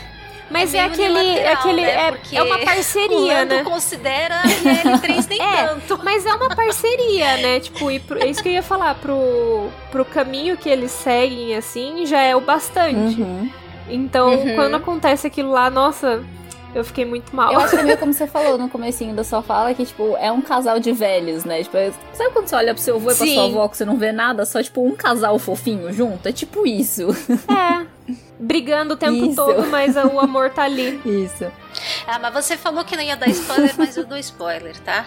Porque eu adoro pensar, depois de ver solo, mudou a maneira Sim. como eu vejo a Millennium Falcon. Então, Uhum. toda vez que. Porque, pra quem viu o solo, vamos lembrar, pra quem não viu, olha, azar o seu que não viu, você perdeu, vai lá ver. O, todo o processamento memória da L3 Isso. vão para a Millennium Falcon. Passam a ser o sistema da Millennium Falcon, passam a ser um- morar lá dentro dela toda essa esse, esse, essa inteligência artificial da, da L3. E eu adoro pensar que toda vez que o C3PO discute com a Millennium Falcon, É a ah, L3. quando o R2 vai interagir, é a L3 que Sim. tá lá. E quando ele fala, ai, como você é rude, não sei o quê, é muito a cara de ele tá falando com a L3 que não ia deixar Sim. barato, ia Uhum. xingar ele mesmo, entendeu? então eu adoro pensar isso, adoro. Dá até pra chipar aí, hein? Dá pra chipar o Olha lá. C3PO com a L3 Que isso? E separar aí. o maior casal do mundo, que é o C3 com o Exato, R2? exato. Ah, não, mas é. Aí ali é um bromance realmente. Eles são literalmente o papai e a mamãe de Faz Star um Wars, né? trisal Vamos aí. combinar. Exato! É, Exato! tudo bem, tudo bem. Mas podia ser um trisal, trisal de droids aí, também funciona. Nossa, mas eu imagino o R2 tão pistola que eu acho que ele não, não É, ia curtir muito muito, ciumento, não. eu tenho Ele ia dar. É. problemas, sim. É, realmente, realmente. Do jeito que ele é drama, Olha, nós estamos inventando até casal de droid agora pra ver. Olha o ni... gente, e daqui, deixa eu só avisar você, caro amigo ouvinte, que daqui pra É, só frente pra é trás. só ladeira abaixo. Então, continue ouvindo por sua conta e risco. Ainda vai ter mais assim, uns dois casais assim, né? E depois, gente, depois é só ladeira abaixo. Preparem-se, preparem-se. Bom, saindo da viagem, né? Vamos, vamos voltar um pouquinho mais aqui é, de volta para casais um pouco menos viajantes. É, voltando de novo para os livros, eu sou uma pessoa aqui que gosta de enaltecer os livros de Star Wars, embora não tenha lido todos. Li uma parte deles e alguns muito legais, então eu acho que vale a pena falar de alguns casais de livros. O próximo aqui que eu vou citar é o Luke e a Nakari. Vocês meninas, vocês conhecem a história deles do livro Herdeiro do Jedi? Bem por cima, pra ser sincera. Você também não, Não. leu esse livro, Bia? tenho, mas não, não, não li. Olha. Você tem ele, Eu você tem ele físico, e quase perdi na enchente. Sim. Eu vou falar que eu, eu tenho certeza absoluta que eu comprei ele físico, eu tenho ele e-book, mas por conta da capa dele, que é maravilhosa, sem brincadeira, gente, o- os livros que saíram é, na época que os livros de Star Wars estavam com Com a a. Aleph. Isso. Ai meu Deus, me deu. A Aleph. Uhum. Tem as melhores Sim. capas do mundo. Se você olhar a edição de Herdeiro do Jedi americana e olhar a edição brasileira, Na realidade, Eu acho todas as capas americanas de muito capa. feias. Sim. É, realmente, geralmente não. Tem uns que saem igual lá e aqui, né? Mas quando sai uma capa daqui, geralmente é muito mais bonita. E esse livro, olha, procurem pra, pra quem não conhece o livro, dá uma olhada na capa dele, Herdeiro do Jedi. A capa é linda, é um trabalho assim de desenho maravilhoso que foi feito ah, nessa ah, edição da Aleph que veio pra cá. E eu tenho certeza que eu tinha o livro físico e ele sumiu, sumiu. E eu sei que eu comprei só por causa da capa do livro que era linda, eu já tinha o e-book. e o livro desapareceu. Eu sou inconformada com isso, sabe? É, e esse livro ele conta um- uma história muito legal que é bem dos primórdios, dos primeiros contatos do Luke com a força. E nesse caminho dele, ele conhece essa moça Anakari, que faz uma missão com ele. E é muito legal que, graças a ela, ele começa a ganhar mais confiança para as primeiras interações com a força dele. Tem uma cena dos dois muito bonitinha dele tentando movimentar um macarrão com a força e não conseguindo e falhando miseravelmente. Sabe? Enquanto eles estão comendo juntos, que é uma graça. Então, o livro todo tem vários, várias missões que eles vão fazendo juntos. O final. Bom, se tá E nessa agora, lista é trágico, Não, mas eu já né? falei que são casais trágicos, né? Se tá na. É, olha, é um casal Star Wars. Casal Star Wars, então é trágico. Um Morreu no, morre. no braço. Como a gente sabe que não foi Putz. como... É, Mais pior um. Olha, eu vou te falar que eu vou te falar que esse é um dos finais de livro que eu mais chorei, assim. de- nem todos de Star Wars a gente chora no final, né? Mas assim, de livro de Star Wars, gente, eu chorei nesse no final desse livro, mas eu chorei. Imagina. Chorei, viu? Chorei. Porque a história dos dois é muito bem desenvolvida, Uhum. assim, sabe? Realmente dá pra comprar a interação deles e como é, eles se relacionam, como ela vai ajudando ele com a questão de descobrindo os poderes da força. Ele tem muita dúvida, tem, sabe? Tem muitas tem muitas partes também que é, tem a questão do- dos traumas que ele tem, das lembranças das pessoas que morreram, Uhum. né? Então tem, tem várias coisas legais, tem sabre de luz que eles acham, tem um monte de passagens super legais no livro. Ele é bem de aventura mesmo, ele vai tendo vários pontos de aventura. É, tem bastante ação também. E eu acho que é um livro que vale a pena ler, é muito legal. E mais um, um casal aí. Pra quem não diz, e inclusive esse livro é canon, pra quem não diz que o Luke não teve os seus, né, seus envolvimentos, tá aí. Comprovado. Tá aí um canon pra quem quiser, é, tá aí um canon pra quem quiser ler e é uma história bem bonitinha que eu Boa. super recomendo. Sempre bom ter boas recomendações de livros de Star Wars. Ah, eu, eu acho esse livro que vale a pena. Eu acho ele, ele legal, sim. De quem gosta de um, um livro que tenha, que agrega alguma coisa no, no canon de personagem que a gente conhece, introduz personagem Uhum. novo e vai explicando mais algumas coisas. Ele se passa ali entre ah, o episódio 4 e o episódio 5.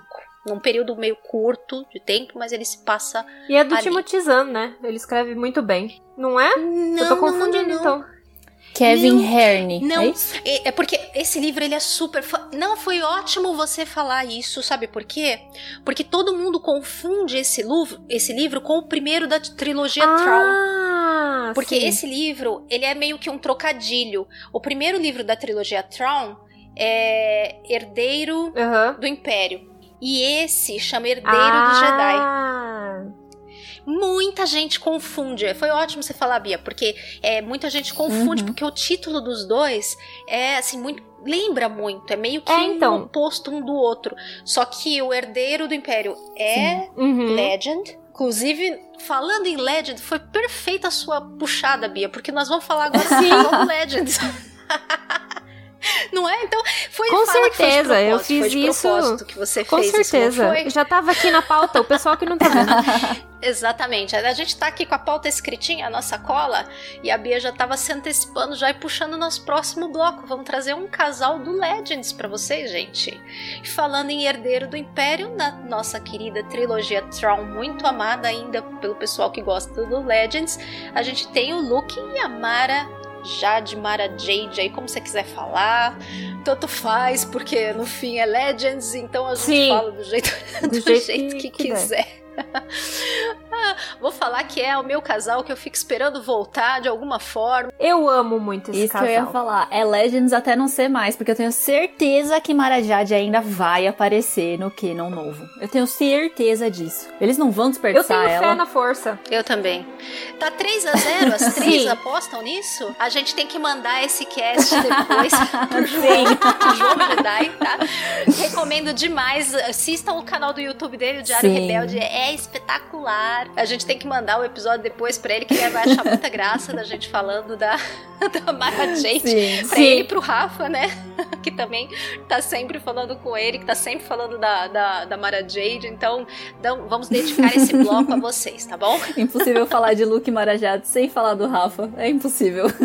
Sim. Exato, exato. Cada vez que eu tô assistindo uma live deles e tal, e começa essa conversa, eu já rolo de rir. Eu rolo de rir. Ai, rola até aposta Hum. se vai voltar, se não vai voltar. Mas eu também tenho essa, essa certeza de que ela vai voltar de alguma forma e vão conseguir encaixar isso no Legends. Gente, no, no Canon novo. Gente, a gente tem 20 anos pra trabalhar. Com e é muito certeza. tempo. É muito tempo. Dá pra fazer muita coisa. Dá pra fazer muita, muita, muita coisa. E é, eu diria que um dos canais mais Uhum. icônicos de Star Wars, se a gente for considerar não só Canon, Sim. né? Vai ser um casal super icônico em Star Wars, quase tão Uhum. icônico quanto Han e Leia. E foi, acho que o casal tão icônico quanto eles até o novo Sim. canon, né? Porque, Eu acho que né, por muitos anos, desde a década de 90 Aham. até agora, o, o 2015. eles caem na mesma história do da era com o Kenan, porque não é muita gente que conhece, né? Não, mas aí eu tô lembrando do final É. trágico também agora. Ai, que desgraça. Mas também cai porque não é muita gente que conhece o Legends, né? Então, Isso que eu ia às vezes a falar. gente fala assim, ah, É tipo, eu acho que é famoso entre o fandom antigo, assim, né? Quem tá com Star Wars, pelo menos desde as Aham. prequels, assim, né? Uhum. Quem é mais jovem, certeza. assim, acho que nunca nem ouviu Sim, falar de Mara Jade. verdade. Vai ouvir essa parte aqui do, do podcast e vai ficar mais de quem que essas doidas estão falando? sim. Tá, então vamos contextualizar então, pessoal. Luke e Mara Jade foram um casal que se formou dentro da trilogia Tron. A trilogia Tron, ela foi lançada ali por final da década de 90, se não me falha a memória, e ela foi composta de três livros, um dos que a gente até acabou de começar a comentar, que foi o primeiro deles, que foi o Herdeiro do Império, e aí o segundo é o Ascensão da Força Sombria, se não me falha a memória, e o terceiro é a Última Ordem. Eles todos foram escritos pelo Timothy Zahn, que é um autor super é, considerado no universo de Star Wars, que escreve inclusive para o novo canon, que escreve inclusive os livros novos do Tron, e ele tem grande responsabilidade por trazer personagens icônicos que estão aos poucos vindo para o canon, Uhum. como o próprio Tron. Então a gente espera de alguma forma que, muito possivelmente, a Mara Jade venha também. Nos livros, o Luke conhece a Mara numa situação meio tensa, porque ela seria uma assassina do Palpatine. Ela é uma sensitiva força, que era chamada de mão do imperador. Então ela era como se fosse uma assassina secreta, que inclusive se comunicava telepaticamente com ele, que recebia ordens de, enfim, vítimas que, que ela deveria eliminar. O, inclusive um livro chama a Última Ordem porque a última ordem do Palpatine para ela foi eliminar o Luke. E aí, enfim, né? Altas aventuras e tudo mais. e aí a, a história acaba mudando. Uhum. E ele acaba salvando ela, aquela história toda, eles se apaixonam. Ela é uma ruiva linda e eu super me identifico. Gabi também, né, Gabi? Eu super me identifico, né? Enfim, é tudo, tudo de bom pra mim. que só fico esperando que ela, que ela volte, Nem é né? demais. e continuando depois. Não, né? Não é pedir demais. Continuando depois, na sequência, então os, os três livros acabam meio que por aí quando eles se envolvem. Mas depois existem mais livros no Legends que continuam essas histórias, que eles se casam. Eles têm um filho, o Ben, que inclusive, né? O o Ben, Love fez uma salada nesses filhos, né? Da, do, do Legends, né? E misturou a, a Jane A Rey. virou a, a Rey, aí o, o, o Ben Jason virou o Ben Kylo, e aí, gente, enfim. Mas é, meio que muita coisa foi Uhum. pega desses filhos aí pra nova, as novas sequels do período Lucasfilm já Disney, né? Então eles têm um filho depois que chama Ben, o que faz muito sentido até chamar Ben, porque o Luke tinha uma relação assim Uhum. com Uhum. o Obi-Wan. Mais próxima, né? Faz mais sentido que o filho da Leia chama Ben, o filho do Luke chama Ben, faz Uhum. mais sentido inclusive, Aham. né? Mas enfim, isso aí é papo pra outra para outro momento. E a história termina trágica, obviamente, porque a Mara, a gente sabe que se o Luke É isso. ela vai morrer. Só que ela Só que ela morre já com bem mais idade, eles vivem muito tempo juntos no Legends. E infelizmente ela é morta pelo filho da tum, Leia. Climão. Olha só que lindo, né? Imagina o, o almoço do, do Natal nessa família. Nossa. Pois é, pois é, o dia de ação de É. graças, né? Da, da família Skywalker. É uma maravilha, né? É um tal de um mato Sessão outro, de terapia. Gente, que terror. né? Dava um, um belo Casos daqueles de programas família. da tarde certeza. de revelação, paternidades e tudo mais. Com certeza. E, e Bia, você gostaria de falar, mas tem a acrescentar aí nesse casal que você gostaria ainda de ver? Eu gosto, eu gosto muito desse casal porque nas HQs eles renderam momentos muito aquelas séries que tem o casalzinho favorito assim e daí tem episódios muito felizes. Aí tem, tipo, uns quadrinhos que são alegria no coração, assim, sabe? Quentinho no coração. Por exemplo, o quadrinho União, né? Que é sobre o casamento dos dois. É muito engraçadinho. Eu tenho esse quadrinho. Porque a situação é, é, se não me engano, é. Acontece alguma coisa com o vestido de noiva dela, não é? Tem, e tem, tipo, se não me falha a memória, na hora do Uhum. casamento acontece um rolo, uma invasão. Exato, nada nunca- é- né? Nunca. Nunca nada é suave, tranquilo. Sempre tem um Sim. percalço. Esse quadrinho é bem legal. Ele é eu, tenho, muito- eu tenho ele guardadinho aqui com muito carinho, porque é uma É, mela de uma É, é raridade. muito raro, inclusive. Eles são um casal que dá um, um, um quentinho no coração, assim, nos quadrinhos, sabe? E a, a química, não só a química, mas a- a- o companheirismo dos dois é muito bom de, de ver e de ler. É Uhum. Eles são muito bem escritos. Eu acho que 90% das coisas, dos materiais que eu vi deles, eles são muito bem escritos. Então é muito gostoso de acompanhar o relacionamento dos dois, mas também é muito triste. Uhum. Sim. É, eles começam uma coisa um Enemies to lovers. Exatamente, mas isto, exatamente. É muito mais que é, o próprio Han e o próprio Han e a Leia é num nível muito mais é, acentuado porque Ela é contratada pra pegar ele. que matá-lo, né? Então, é exatamente pegar não no sentido bíblico, né? Exato. No sen- no E sentido- nem do, nem do jeitinho gostoso era. Pois é, pois é, né? Mas você vê como a história, a história muda. Mas é uma coisa que eu, às vezes, eu fico um pouco assim, é que pra, pra uma boa parte do fandom tem uma coisa é, meio limitada, assim, do tipo, ai, porque não foi mostrado, não existe. Mas, gente, tem galáxia muito grande, Uhum. tem muito período Sim. de tempo aberto. Não é porque um personagem não foi citado ou não apareceu que ele não existe. A gente tá vendo um monte de coisa sendo abordada agora pós em Mandalorian, né? Ainda vai surgir muita coisa, vai surgir personagem vivo de antes, Uhum. depois da Sika. Então, assim, é, a, a Soca. A Soca não podia Pois é. aparecer agora, porque não foi falado no período da trilogia clássica. Ela não tava naquele círculo Uhum. ali, horas bolas. Não é por isso que não existe.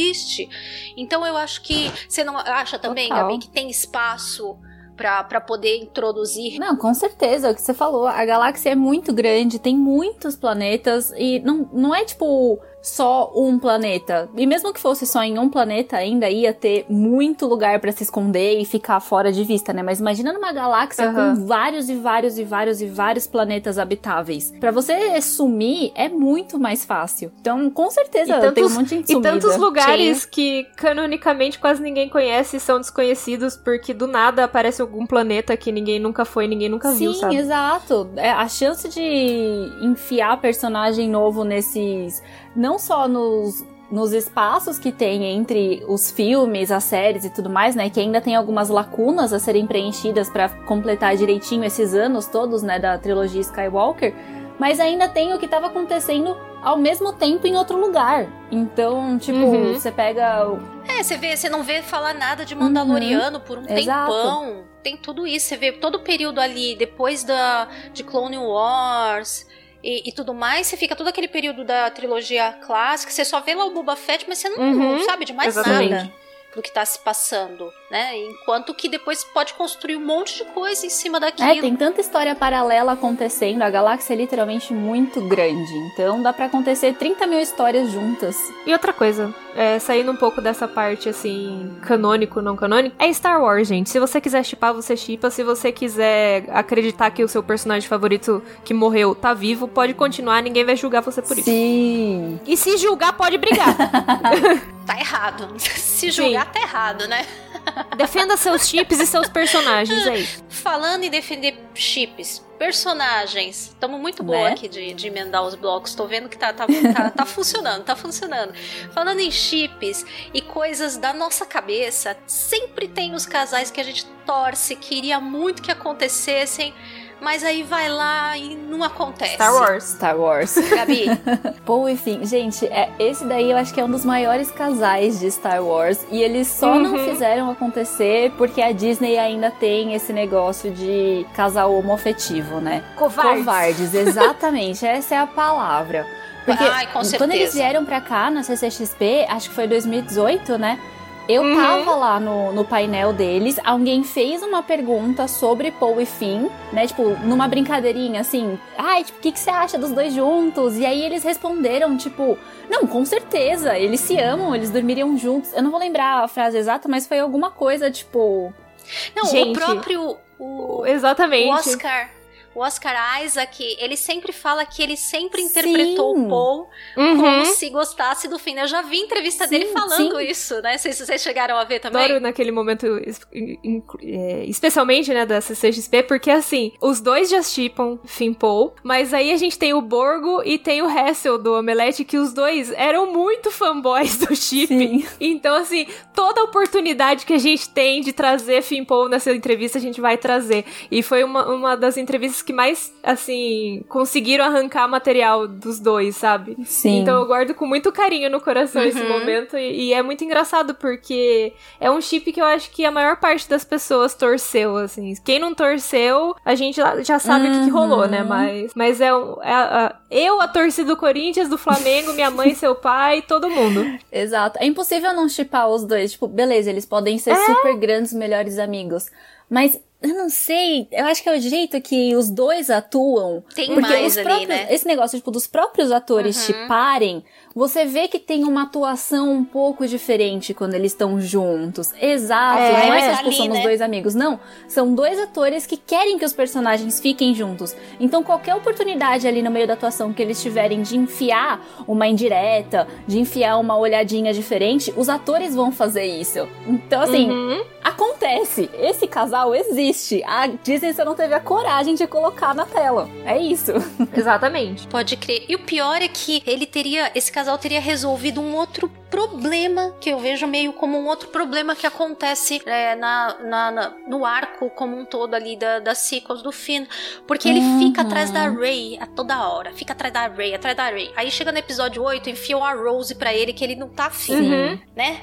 Fica ali uma coisa meio esquisita, né? E aí no último podiam ter resolvido isso, né? E aí me foram inventar a Zori pro Paul ao invés e o, e o Finn de novo correndo Uhum. atrás da Rey que nem um Uhum. tonto, né? É, e se eles tivessem juntado os dois já tinha resolvido isso tudo tinha ficado E eu acho também melhor. que tem a questão da química, sabe? Tentaram colocar outros personagens, Exato. mas não bateu a química, o não negócio é, tipo, foi. o Oscar sabe? Isaac tem química com todo mundo. Exato. Então, se enfiassem um poste É. na frente dele, a gente já tá chipando ele com é. o poste. Tá Uhum. tudo sob controle Sim. aqui. Sim. Mas o Sim. Finn eu já acho que não tem química com todo mundo. Eu não ve, não, ele tem zero química com a Rose. Também não acho que ele tem uma Uhum. Também química acho. boa com o Ray. Sim. Mas com o Paul Sim. tem Total. química. Os dois, quando estão É juntos, diferente. é um- uma coisa é, ali que realmente bate, encaixa, né? Eu Os acho dois que esses casal. dois são o melhor casal do Star Wars. Isso sim. Eu concordo. concordo. Olha, que realmente é um E belo todos aqueles casal paralelos, mesmo. todos aqueles e todos aqueles paralelos com o Han e com a Leia, gente. Aquilo lá não tem como não, não bater no coração, sabe? Total. É. Ai, é muito fofo. Verdade. Mas olha, se a gente for parar pra pensar, Uhum. essa história não acabou ainda, né? Eles estão lá ainda. É, se a gente pensar que é, a Ray pode ficar muito mais envolvida, de repente, até na questão né, do, do Ben, ou da ordem, ou seja, do que for, pode de repente vir a se desenvolver uma outra coisa mais pra Uhum. frente. Não é uma história Uhum. fechada ainda Sim. também, né? Então, é aquela coisa, é quem pegar daí pra frente e querer É, a fazer Disney tá acontecer. tendo um Sim. pouquinho mais de coragem em colocar casal homoafetivo, né? Então, quem sabe no futuro aconteça. É, pode ser que até sair mais alguma coisa, eu acho que mais alguns passos Sim, já vão ter certeza. sido dados. Porque em conteúdos do Disney Plus, inclusive conteúdos Uhum. de séries novas, Isso que eu ia falar, High School Musical, The Musical, The Series tem um casal, homo- é, que é um casal gay, né? Que é o, Tem. o Seb e o, o Carlos. Então, se eles estão colocando Uhum. isso pra criança, por que não colocar pros adultos também, né? Porque o problema deles é mostrar pras crianças. É. A criança não pode Sim. ver. Então, mas eu acho que é mais para um conteúdo que o adulto vai ficar reclamando do que o que é exatamente É. Sim, criança que está ali é, meio que naturalmente, sem chamar Uhum. muita atenção.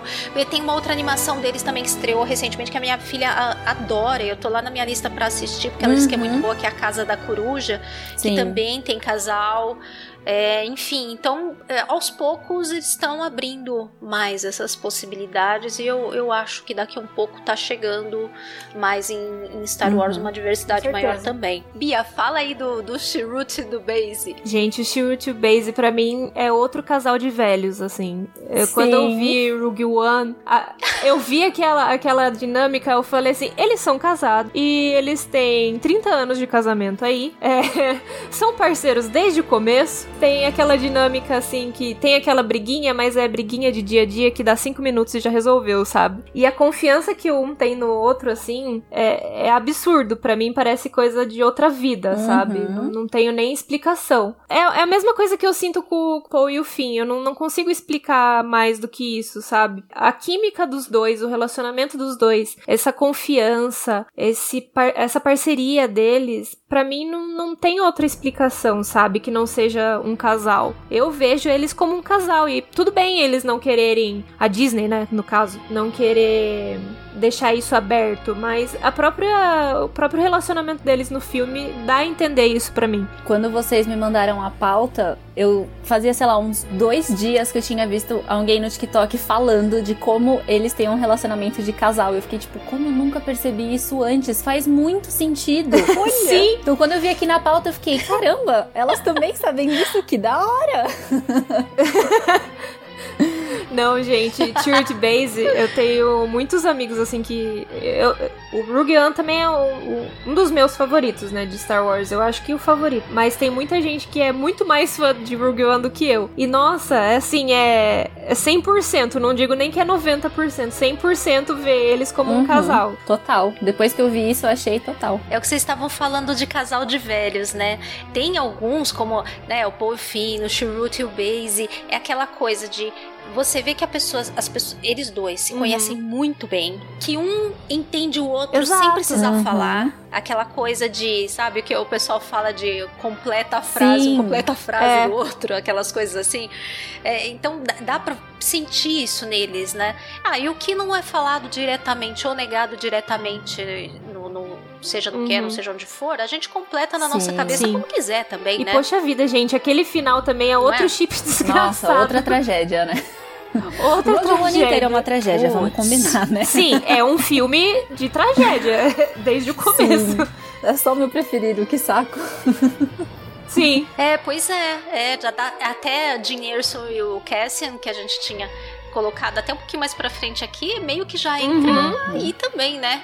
Porque é um chip que poderia ter Sim. rolado e não rolou. Apesar de eu achar legal que não precise Sim, ter um romance das ali coisas que me faz deles, gostar muito né? do filme. Mas também na sua cabeça, né? Mas na sua cabeça, se você achar que eles têm a ver e, né, e achar que eles estavam se gostando Uhum. ali, também cabe, né? Não tem também nada ali que diga tudo que Sim. não, não teve tempo, digamos É. assim, não teve tempo Exato. pra nada mais acontecer. Eu acho que é, a história, ela por ali, Uhum. ela já funciona, é, tem uma missão muito clara, um objetivo muito claro, e eles não têm tempo pra. É, a tensão, tipo, a tensão sexual tá ali, mas não tem como, não tem tempo pra eles Exato. explo- explorarem essa tensão. É, é um, um tipo de casal. Uhum. É, é um tipo de casal que pra mim, tipo, qualquer qualquer coisa deles tá tudo bem, sabe? Se eles forem amigos, pra mim tá tudo bem. Se eles forem um casal, pra mim tá tudo bem. Eu gosto deles do jeito que eles são. Uhum. Sim. Eu vi também muita gente, aí já passando agora de filme pra série, e muita gente que fica muito querendo que a Homera apareça de novo em Mandalorian pra ela cruzar de novo o Sim. caminho do mando. Teve muita gente que ficou muito chipando Sim. os dois, assim, né? Porque é é rápido ali no episódio, mas funciona, né? Pra mim também eu achei Sim, com funcionou. certeza. Eu acho que eu já falei muito sobre Mando e Homera no episódio que a gente falou sobre as personagens femininas de Mandalorian. Então, se o pessoal quiser ouvir um pouco mais sobre isso, pode ir lá escutar o nosso episódio que ficou muito bom. Mas, nossa, a Homera, assim, ela tem uma, uma importância muito grande na, na saga do Mando, né? Uhum. é, ver ela como uma, uma personagem que ia agregar muito mais, não só se ela fosse amiga, mas também se fosse namorada, enfim, qualquer Instagram. Opção aí, seria muito bem-vinda, né? Foi um casal muito legal, assim, de ver. Sim, eu acho que foi a primeira vez na série que a gente viu o Mando, que, tipo, é aquele cara durão, berés, de armadura, que atira antes de perguntar Uhum. e não sei o quê. E ele teve um momento de vulnerabilidade ali do lado dela. Tipo, ele deixou ela Com quase certeza. tirar o capacete dele e você fica tipo, uau, olha como ele confia nela, como ele tá vulnerável do lado dela, como ele se sente confortável do lado dela. É impossível você falar pra mim que isso não seria um casal se o Mando continuasse lá. Sim. Ele quase deixou ela tirar o capacete, sabe? Isso não é qualquer coisa. Se ele não tivesse pensado de novo, porque ele pensou ali, ele falou, hum, não sei. Mas se ele não tivesse pensado ali, ia rolar. Com certeza. É outro Uhum, casal daquele sim. que faltou o tempo, né? Faltou o tempo e a oportunidade de acontecer, né? Porque quando talvez a coisa pudesse se desenvolver com mais tempo, eles têm que sair dali, né? Porque, Uhum. enfim, começam a, a perseguir o nosso baby querido e aí ele tem que ir embora. Mas se fosse ficar mais tempo ali, a coisa muito provavelmente ia mesmo se concretizar em algum momento. Era questão Uhum, só de, de tempo mesmo, né? Mas tem muita, muita, muita coisa que se passa na nossa cabeça, né? Agora, na cabeça da Bia, eu sei que tem uma Sage ali Dona da meu coração. esperando pelo final feliz, esperando pelo chip perfeito. Qual que é? No meu Bia? coração é, sempre foi e sempre vai ser o Obi-Wan Sage Ventures, né? sempre foi, sempre vai ser. Tenho o pessoal que chipa ela com o Kinlan. Mas tem um pessoal que chipa É, com o Kinlan outro, né? Que é por Ah, causa tá. do, do livro Dark Disciple e tal. Mas assim, eu como fã número um da Sage Ventures junto com as outras três pessoas do fandom, Eu?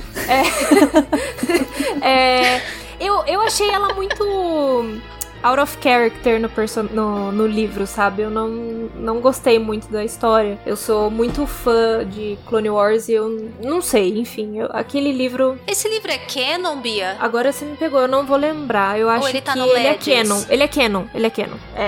É então, canon? Ah, tá. E assim, o final dele, eu vou dar spoiler, gente. A Sage morre, mas ela morre pra defender o Kinlan Vo.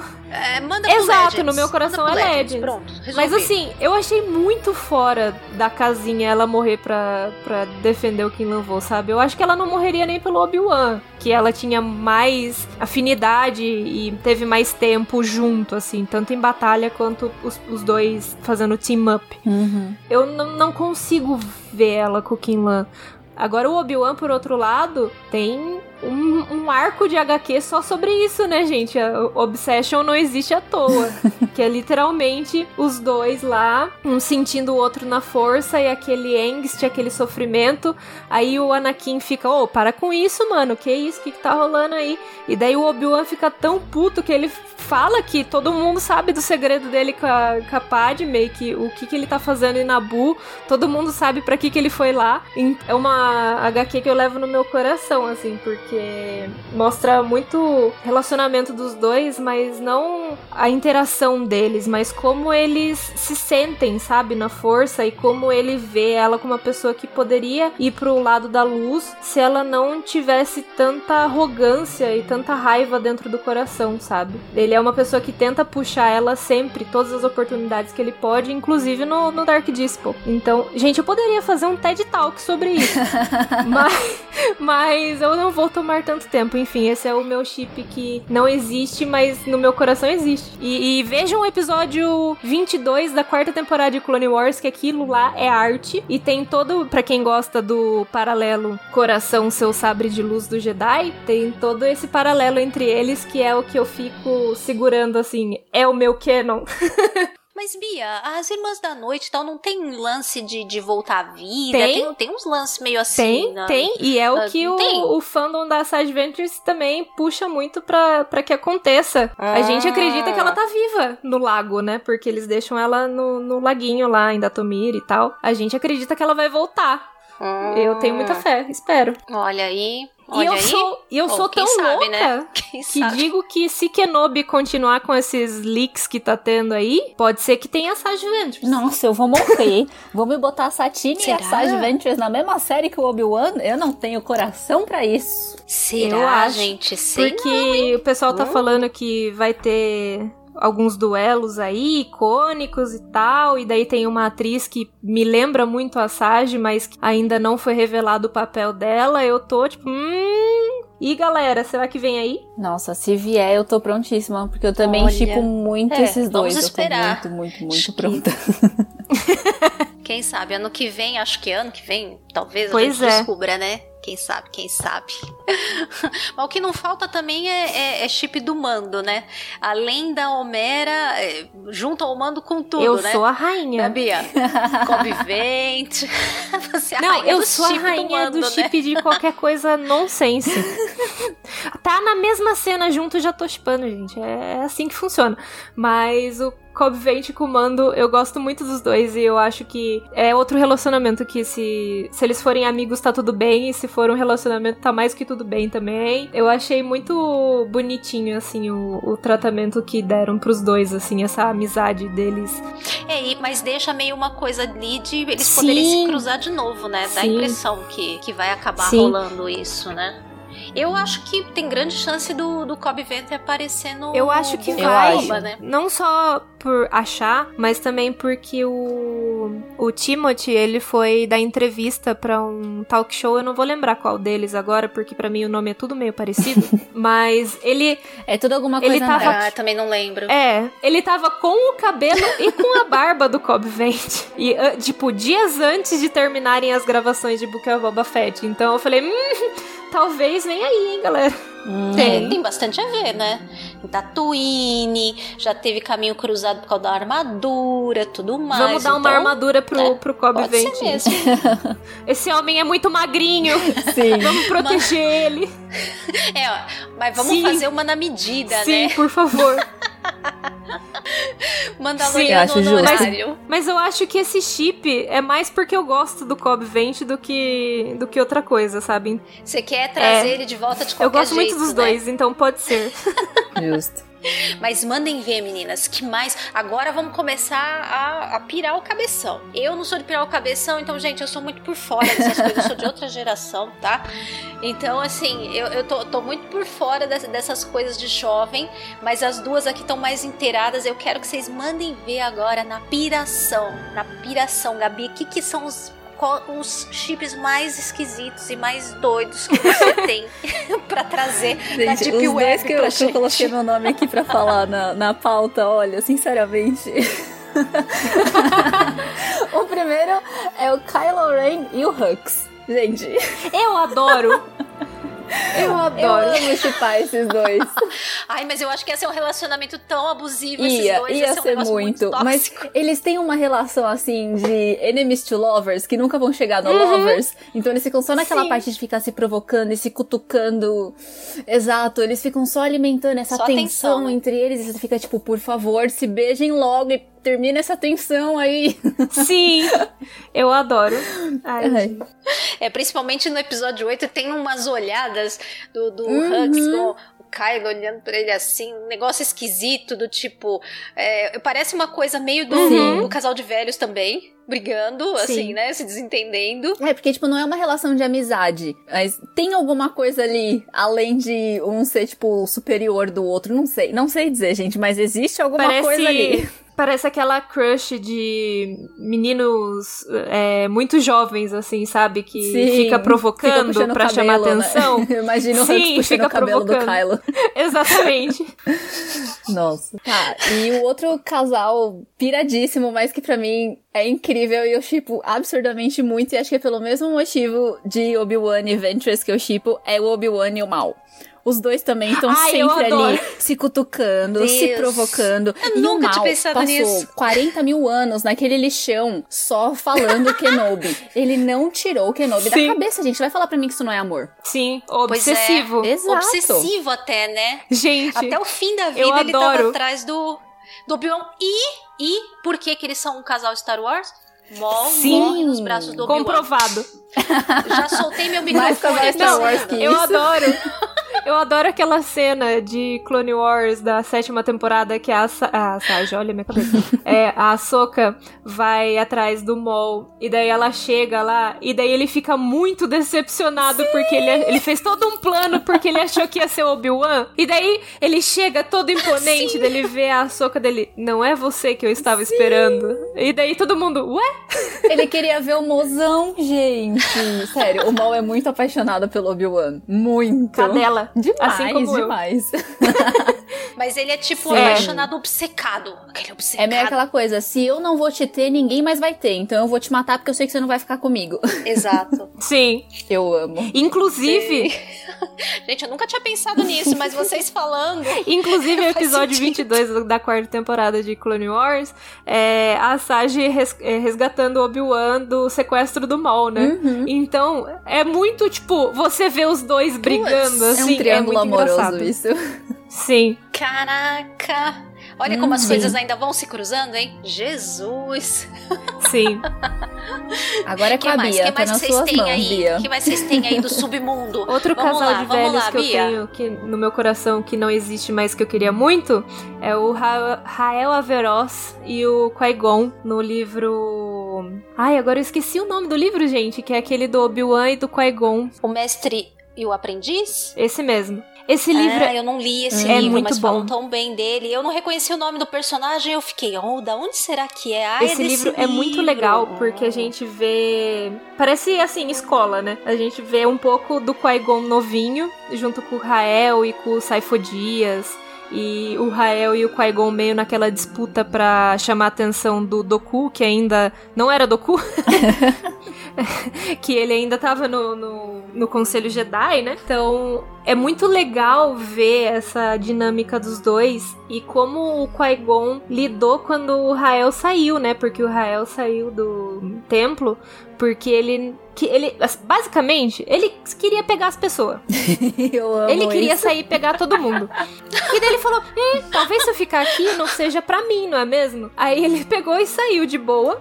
Só que o Qui-Gon teve. Ele teve Tá uma certo. crise. Ele teve uma crise. Certo que ele ele. ficou assim: meu Deus, será que as pessoas realmente podem fazer isso? Ou será que eu posso continuar aqui e acreditar nisso também? E que eu acho que foi o estopim, assim, pro Qui-Gon começar a questionar os caminhos dos, dos Jedi, né?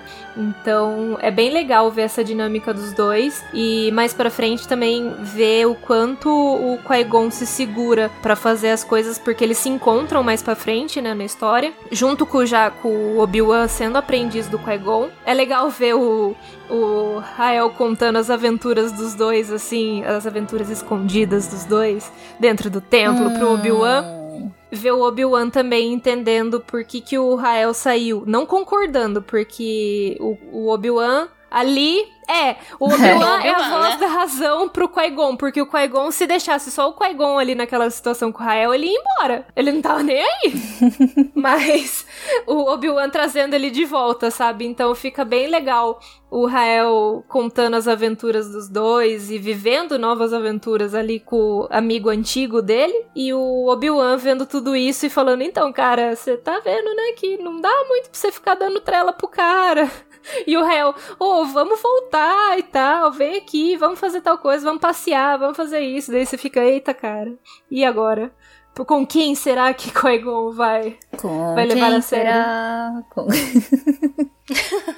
Eu nunca tinha pensado em chip do Qui-Gon, sinceramente. Nunca tinha pensado. Mas é legal, assim, porque o, o Rael, ele é um cowboyzão do espaço, sabe? Ele tem uma, uma pegada meio cobvante, meio mando de estilo, né? Não de, de vida. Uhum. Mas é legal trazer esse tipo de personagem pro Qui-Gon, assim, porque é, você vê muito estopim, assim, pra ele começar a ver se há algo além do Templo Jedi. E esses Mando IG-88, Ah! Cassian e K2SO, mas que, que, que, Menina! que fissura é essa do, do povo em chipar gente Esse eu não tenho a droid? menor ideia, viu? Eu só vejo o pessoal comentando e eu assisti e confesso que, tipo, mando IG88, eu até começo a entender por causa daquele episódio que o IG se sacrifica, né? Uhum. Mas eu não consigo Uhum. chipar, mas Mas é esticar É, demais então, a corda, não é não? é forçar um pouco a barra. Mas assim, eu não julgo o pessoal, continue chipando, acho legal. Estimule seu chip, mas hum, pra mim não, não, não encaixa, não. Agora, Doku e Jocasta nu, quero histórias. Tragam na minha mesa. pra mim, esses dois aí, quando jovens, meu filho. Nossa, imagina o casalzão. Escondidinhos É, numa biblioteca. aquela meia a moça da biblioteca fazendo e eles lá. Esse é um chip que eu defendo. Pode ir, ah. galera. Se quiser, manda fanfic já pra mim já. E aí, tem mais algum que vocês lembram, meninas? Ou já descemos até os, as profundezas? Sempre tem mais, né? É, se Mas... quiser começar a desenterrar, a gente fica mais cinco horas falando dessas uhum. bizarrices uhum. aqui, né? Não, não, não. Eu acho, eu acho que tá bom. Eu acho que pra, pra mim já foi, assim, até um pouco além do que eu imaginava. Pois é. Como a gente já desceu tudo que tinha para descer, a gente pode começar a subir, subir, subir, subir de novo, né? Uhum. Nós falamos de muitos, muitos casais legais, muitos casais tóxicos, muitos casais trágicos, casais fofos. É... Mas existem também casais muito importantes para Star Wars e para o fandom de uma maneira geral e que deveriam e devem se tornar cada vez mais importantes, que são os casais mais diversos e que têm mais uhum. Sejam diversos em espécies, sejam diversos uhum. em sexualidades, né? Então, uh, Star Wars tem, embora não muito, existem alguns casais que representam a toda a gama de LGBTQIA+, eu espero não ter esquecido nenhuma letra. eu confesso que às vezes eu dou uma rateada. Então existem alguns casais que a gente é, vai citar, mas que nós prometemos para vocês que vamos fazer um episódio exclusivo para realmente poder falar com mais detalhes e com mais cuidado, até porque é, são casais, na sua grande maioria, que não são muito conhecidos do fandom de maneira geral, uhum. que é casal de livro, casal de quadrinho, casal que aparece assim muito de repente, muito rápido em filme. Então mas a gente quer trazer para vocês com mais detalhes e contar mais do que tem no canon e no talvez alguma uhum. coisinha do Legend deles. Então a gente hoje só vai dar uma citadinha em alguns para não, né, não deixar de ter alguma coisa nesse episódio, mas nós vamos fazer um episódio exclusivo dedicado uh, ah, para poder falar realmente com mais atenção e mais cuidado dessa faixa de casais, né? Então, quer trazer, ah, Bia, aí alguns exemplos de casais de onde são? Não só por causa disso, mas é porque eu amo muito esse casal, que é o Orca e o Flix, que são dois alienzinhos, assim, de Resistance. Eles são maravilhosos, gente. Eles são aquele casal que realmente é um casal de velhos, não é não é só a ideia deles, mas eles já estão juntos tem um bom tempo. Eles trabalham juntos, eles são um casal canônico e eles ajudam muito o personagem principal de Resistance. E é muito bonitinho ver o relacionamento deles, sabe? O, e o crescimento que eles tiveram também, porque no começo eles eram como se fosse um subtexto. E depois é, canonizaram o casal, é, confirmaram que, que eles são realmente um, um casal. É engraçadinho que tem, tipo. Ah, mas não Exato. conta muita coisa, porque eu preciso ver Resistance. eu não, não tô querendo aprofundar. Eu não tô querendo aprofundar, mas deles. tô querendo deixar curioso o pessoal pra ir ver, sabe? Porque, assim, tem, tem um episódio que é basicamente sobre os dois, sabe? E é muito fofo. Então vale muito a pena. Você, você viu eu Resistance, vi, tipo, Gabi? os dois primeiros episódios e eu comecei a assistir outras coisas e acabei esquecendo de continuar, sabe? Eu sei basicamente a história inteira, mas eu não assisti em si. Vale muito a pena. Ai, eu, eu tá na minha nos próximos que eu vou ver, eu vou pegar, que eu já vi, já revi Rebels. E aí agora eu preciso pegar a Resistance para ver que eu tô, tô realmente. É, eu preciso terminar de assistir ver. mesmo. Sei que não é a animação assim favorita do, do fandom, mas uhum. eu acho que aborda um período legal de história, né? E tem. É, eu acho que, que vale a pena a gente ver. É legal a gente conhecer o é que, que tem, Resistance né, é assim. É, realmente ele foi feito para criança, né? uhum. né? O público dele é mais infantil. Sim. Uhum. Mas tem muita coisa legal, assim, por exemplo, a, es a, explosão da Star Killer, né? Da base da Star Killer é muito legal. É um, um, um, outro lado, assim, que a gente vê, é muito bacana ver por ali. Tem também o Paul, o, as, uhum. os episódios que aparece o Paul são muito legais, são muito divertidos, porque o Paul tem muita personalidade do Paul, só que é missões que ele não tá muito preocupado, sabe?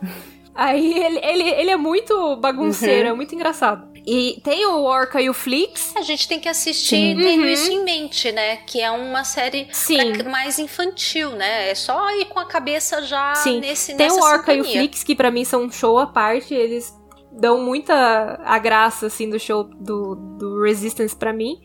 E também tem muita parte de história que encaixa na, na, na, na, trilogia da Disney, sabe? Então complementa. Você vê, tipo, ah, isso tava rolando, isso aconteceu, isso aqui encaixa aqui. É, é bem legal de complemento. Então indico para quem quer. Mas assim, ir de boa, né? Mas que quer ver um, uns pedacinhos a mais da, da trilogia. Aí também a gente tem nos quadrinhos a Dr. Afra e a Magna que é um casal maravilhoso. Confesso assim que não li tudo. O, o que eu vi delas é muito legal.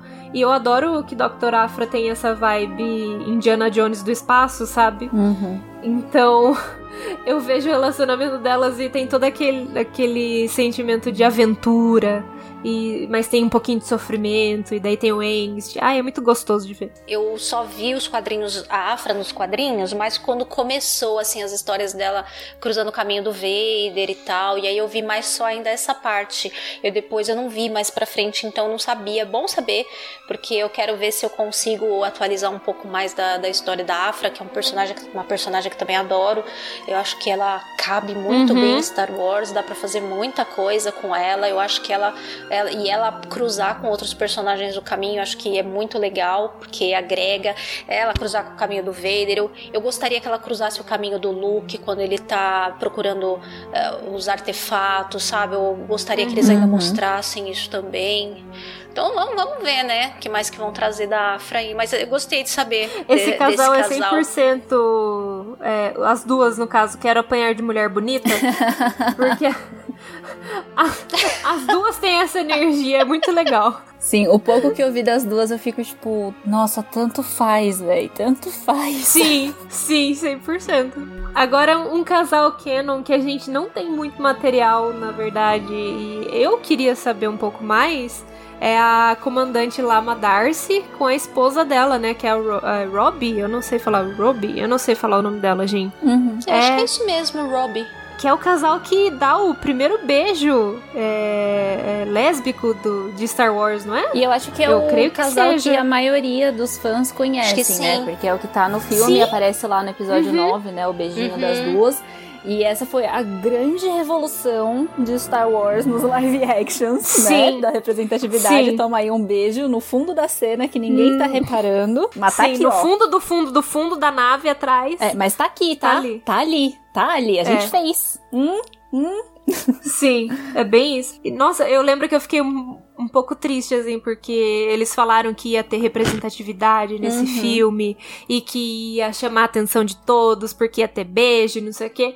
E daí todo mundo já tava esperando, poxa, Finn e Paul, né? Todo mundo já ali, hum, Finn e Paul agora vai rolar não rolou. Nossa, eu saí do mas... cinema sem ter visto essa cena. Eu fui ver quando eu cheguei em casa, entrei no Twitter e fiquei assim, mas quem que era o, o, casal? Quem que era o beijo? Porque eu não reparei no cinema. Eu não reparei. Eu, eu acho que eu até reparei. É que eu fui uhum. ver várias vezes, né? Eu fui cinco vezes no cinema. Em alguma delas eu acho que eu acho que já no cinema eu reparei, sim, porque, sim. né? Depois você vai vendo várias vezes, você vai tentando olhar um pouco mais, né? E eu acho que eu cheguei a, a reparar, sim, alguma das vezes. No... Ah, sim, com certeza. Reparei sim no cinema. Não deve ter sido na primeira, eu mas reparei, mas primeiras. é porque eu gosto muito da cena do final, assim, Sim. 100% novela, todo Nossa, mundo se abraçando, beijando.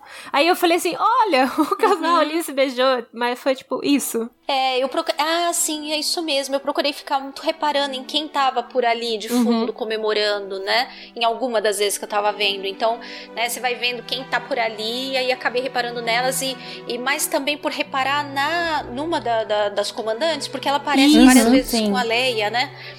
Então, como ela tem algumas falas e aparece. Aí, quando eu reparei que ela tava lá, e que eu reparei que estava com a outra Isso. moça, que acho que é piloto até, e também aparece meio batido assim em algum outro momento. Mas eu acho que talvez uma coisa que sofra um pouco é cortes também, né?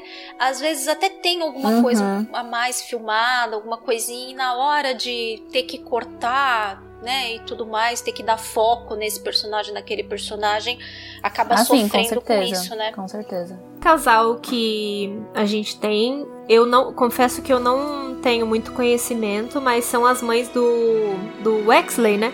Que é Ismel e Shireen, Shireen, eu não sei o nome dela, gente, também. Nomes difíceis.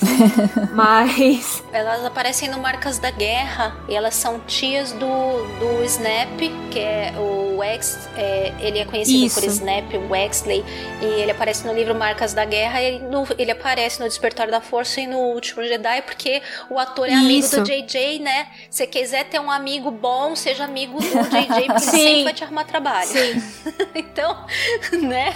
Isso é um bom amigo, né? E, e ele é criado pelas tias.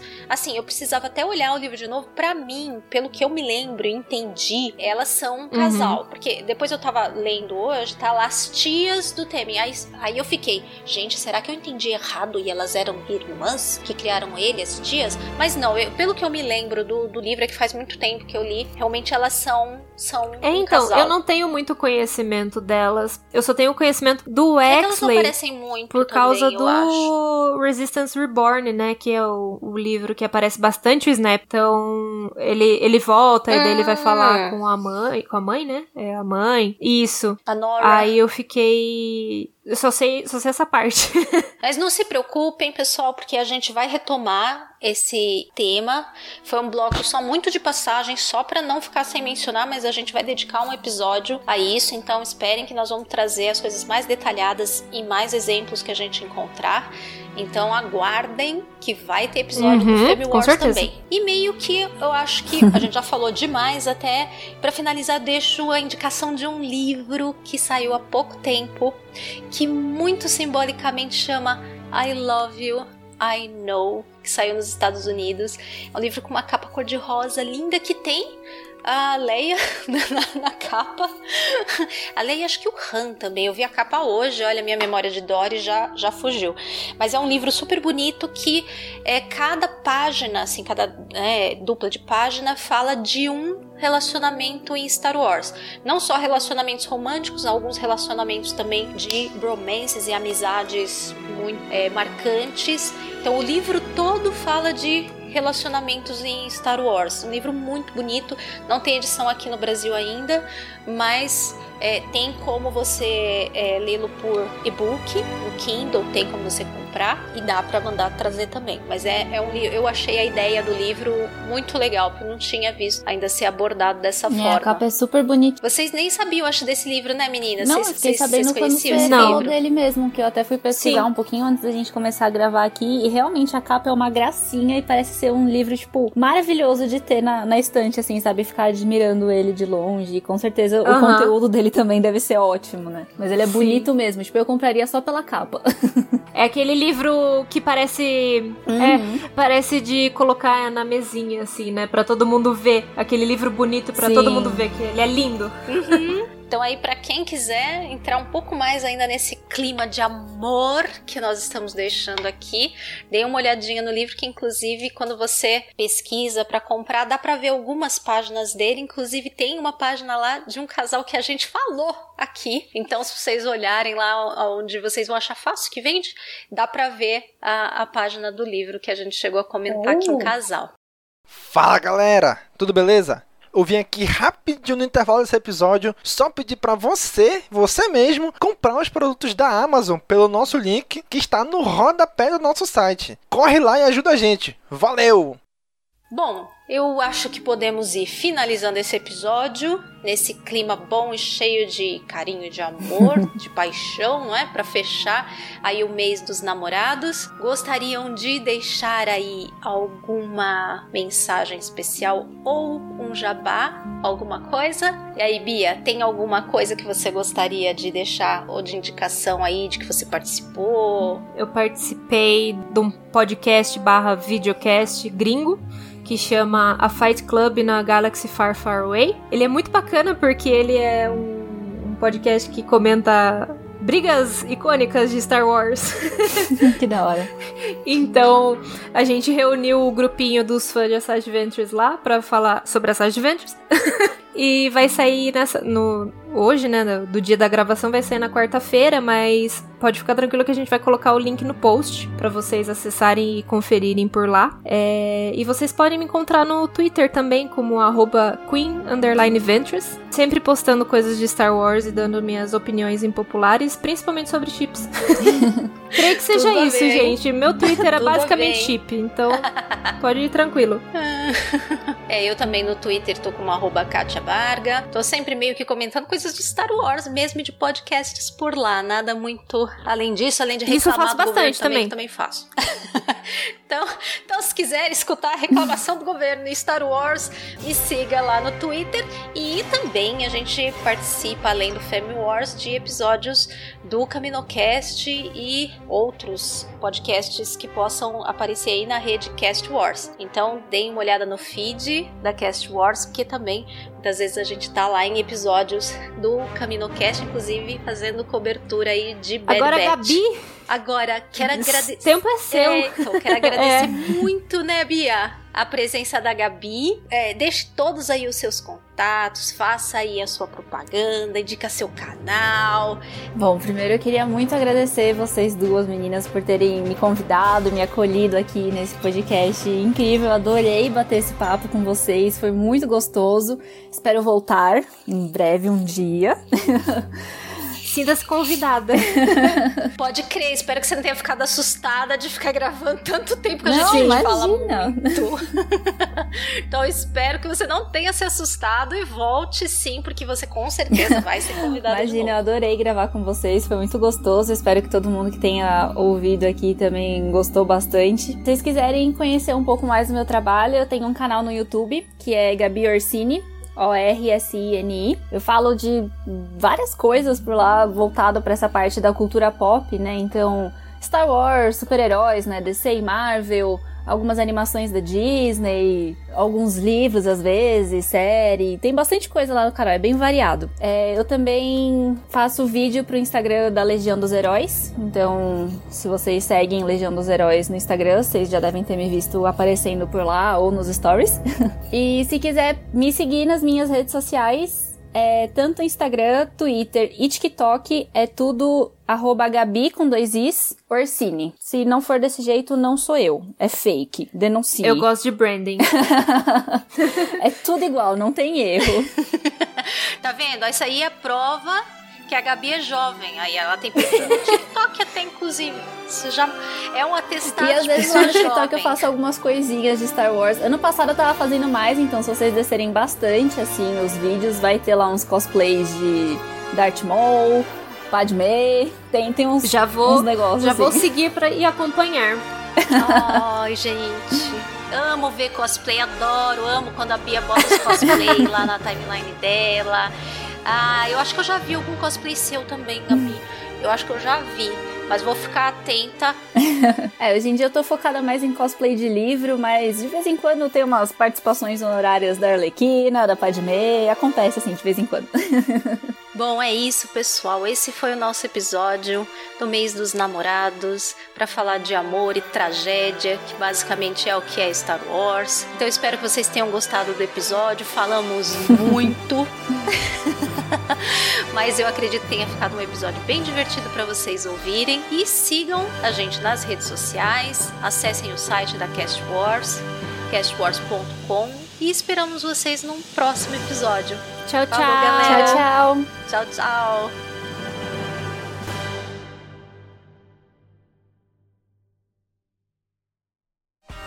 Esse podcast faz parte da Cast Wars Podcast Network.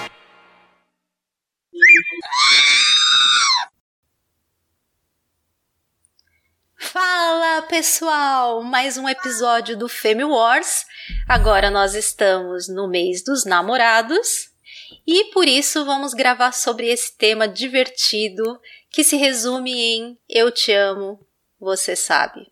Não, eu sei, né? Já gravei tudo errado. Não. Ô, caraca, vou ter que começar de novo. Gente!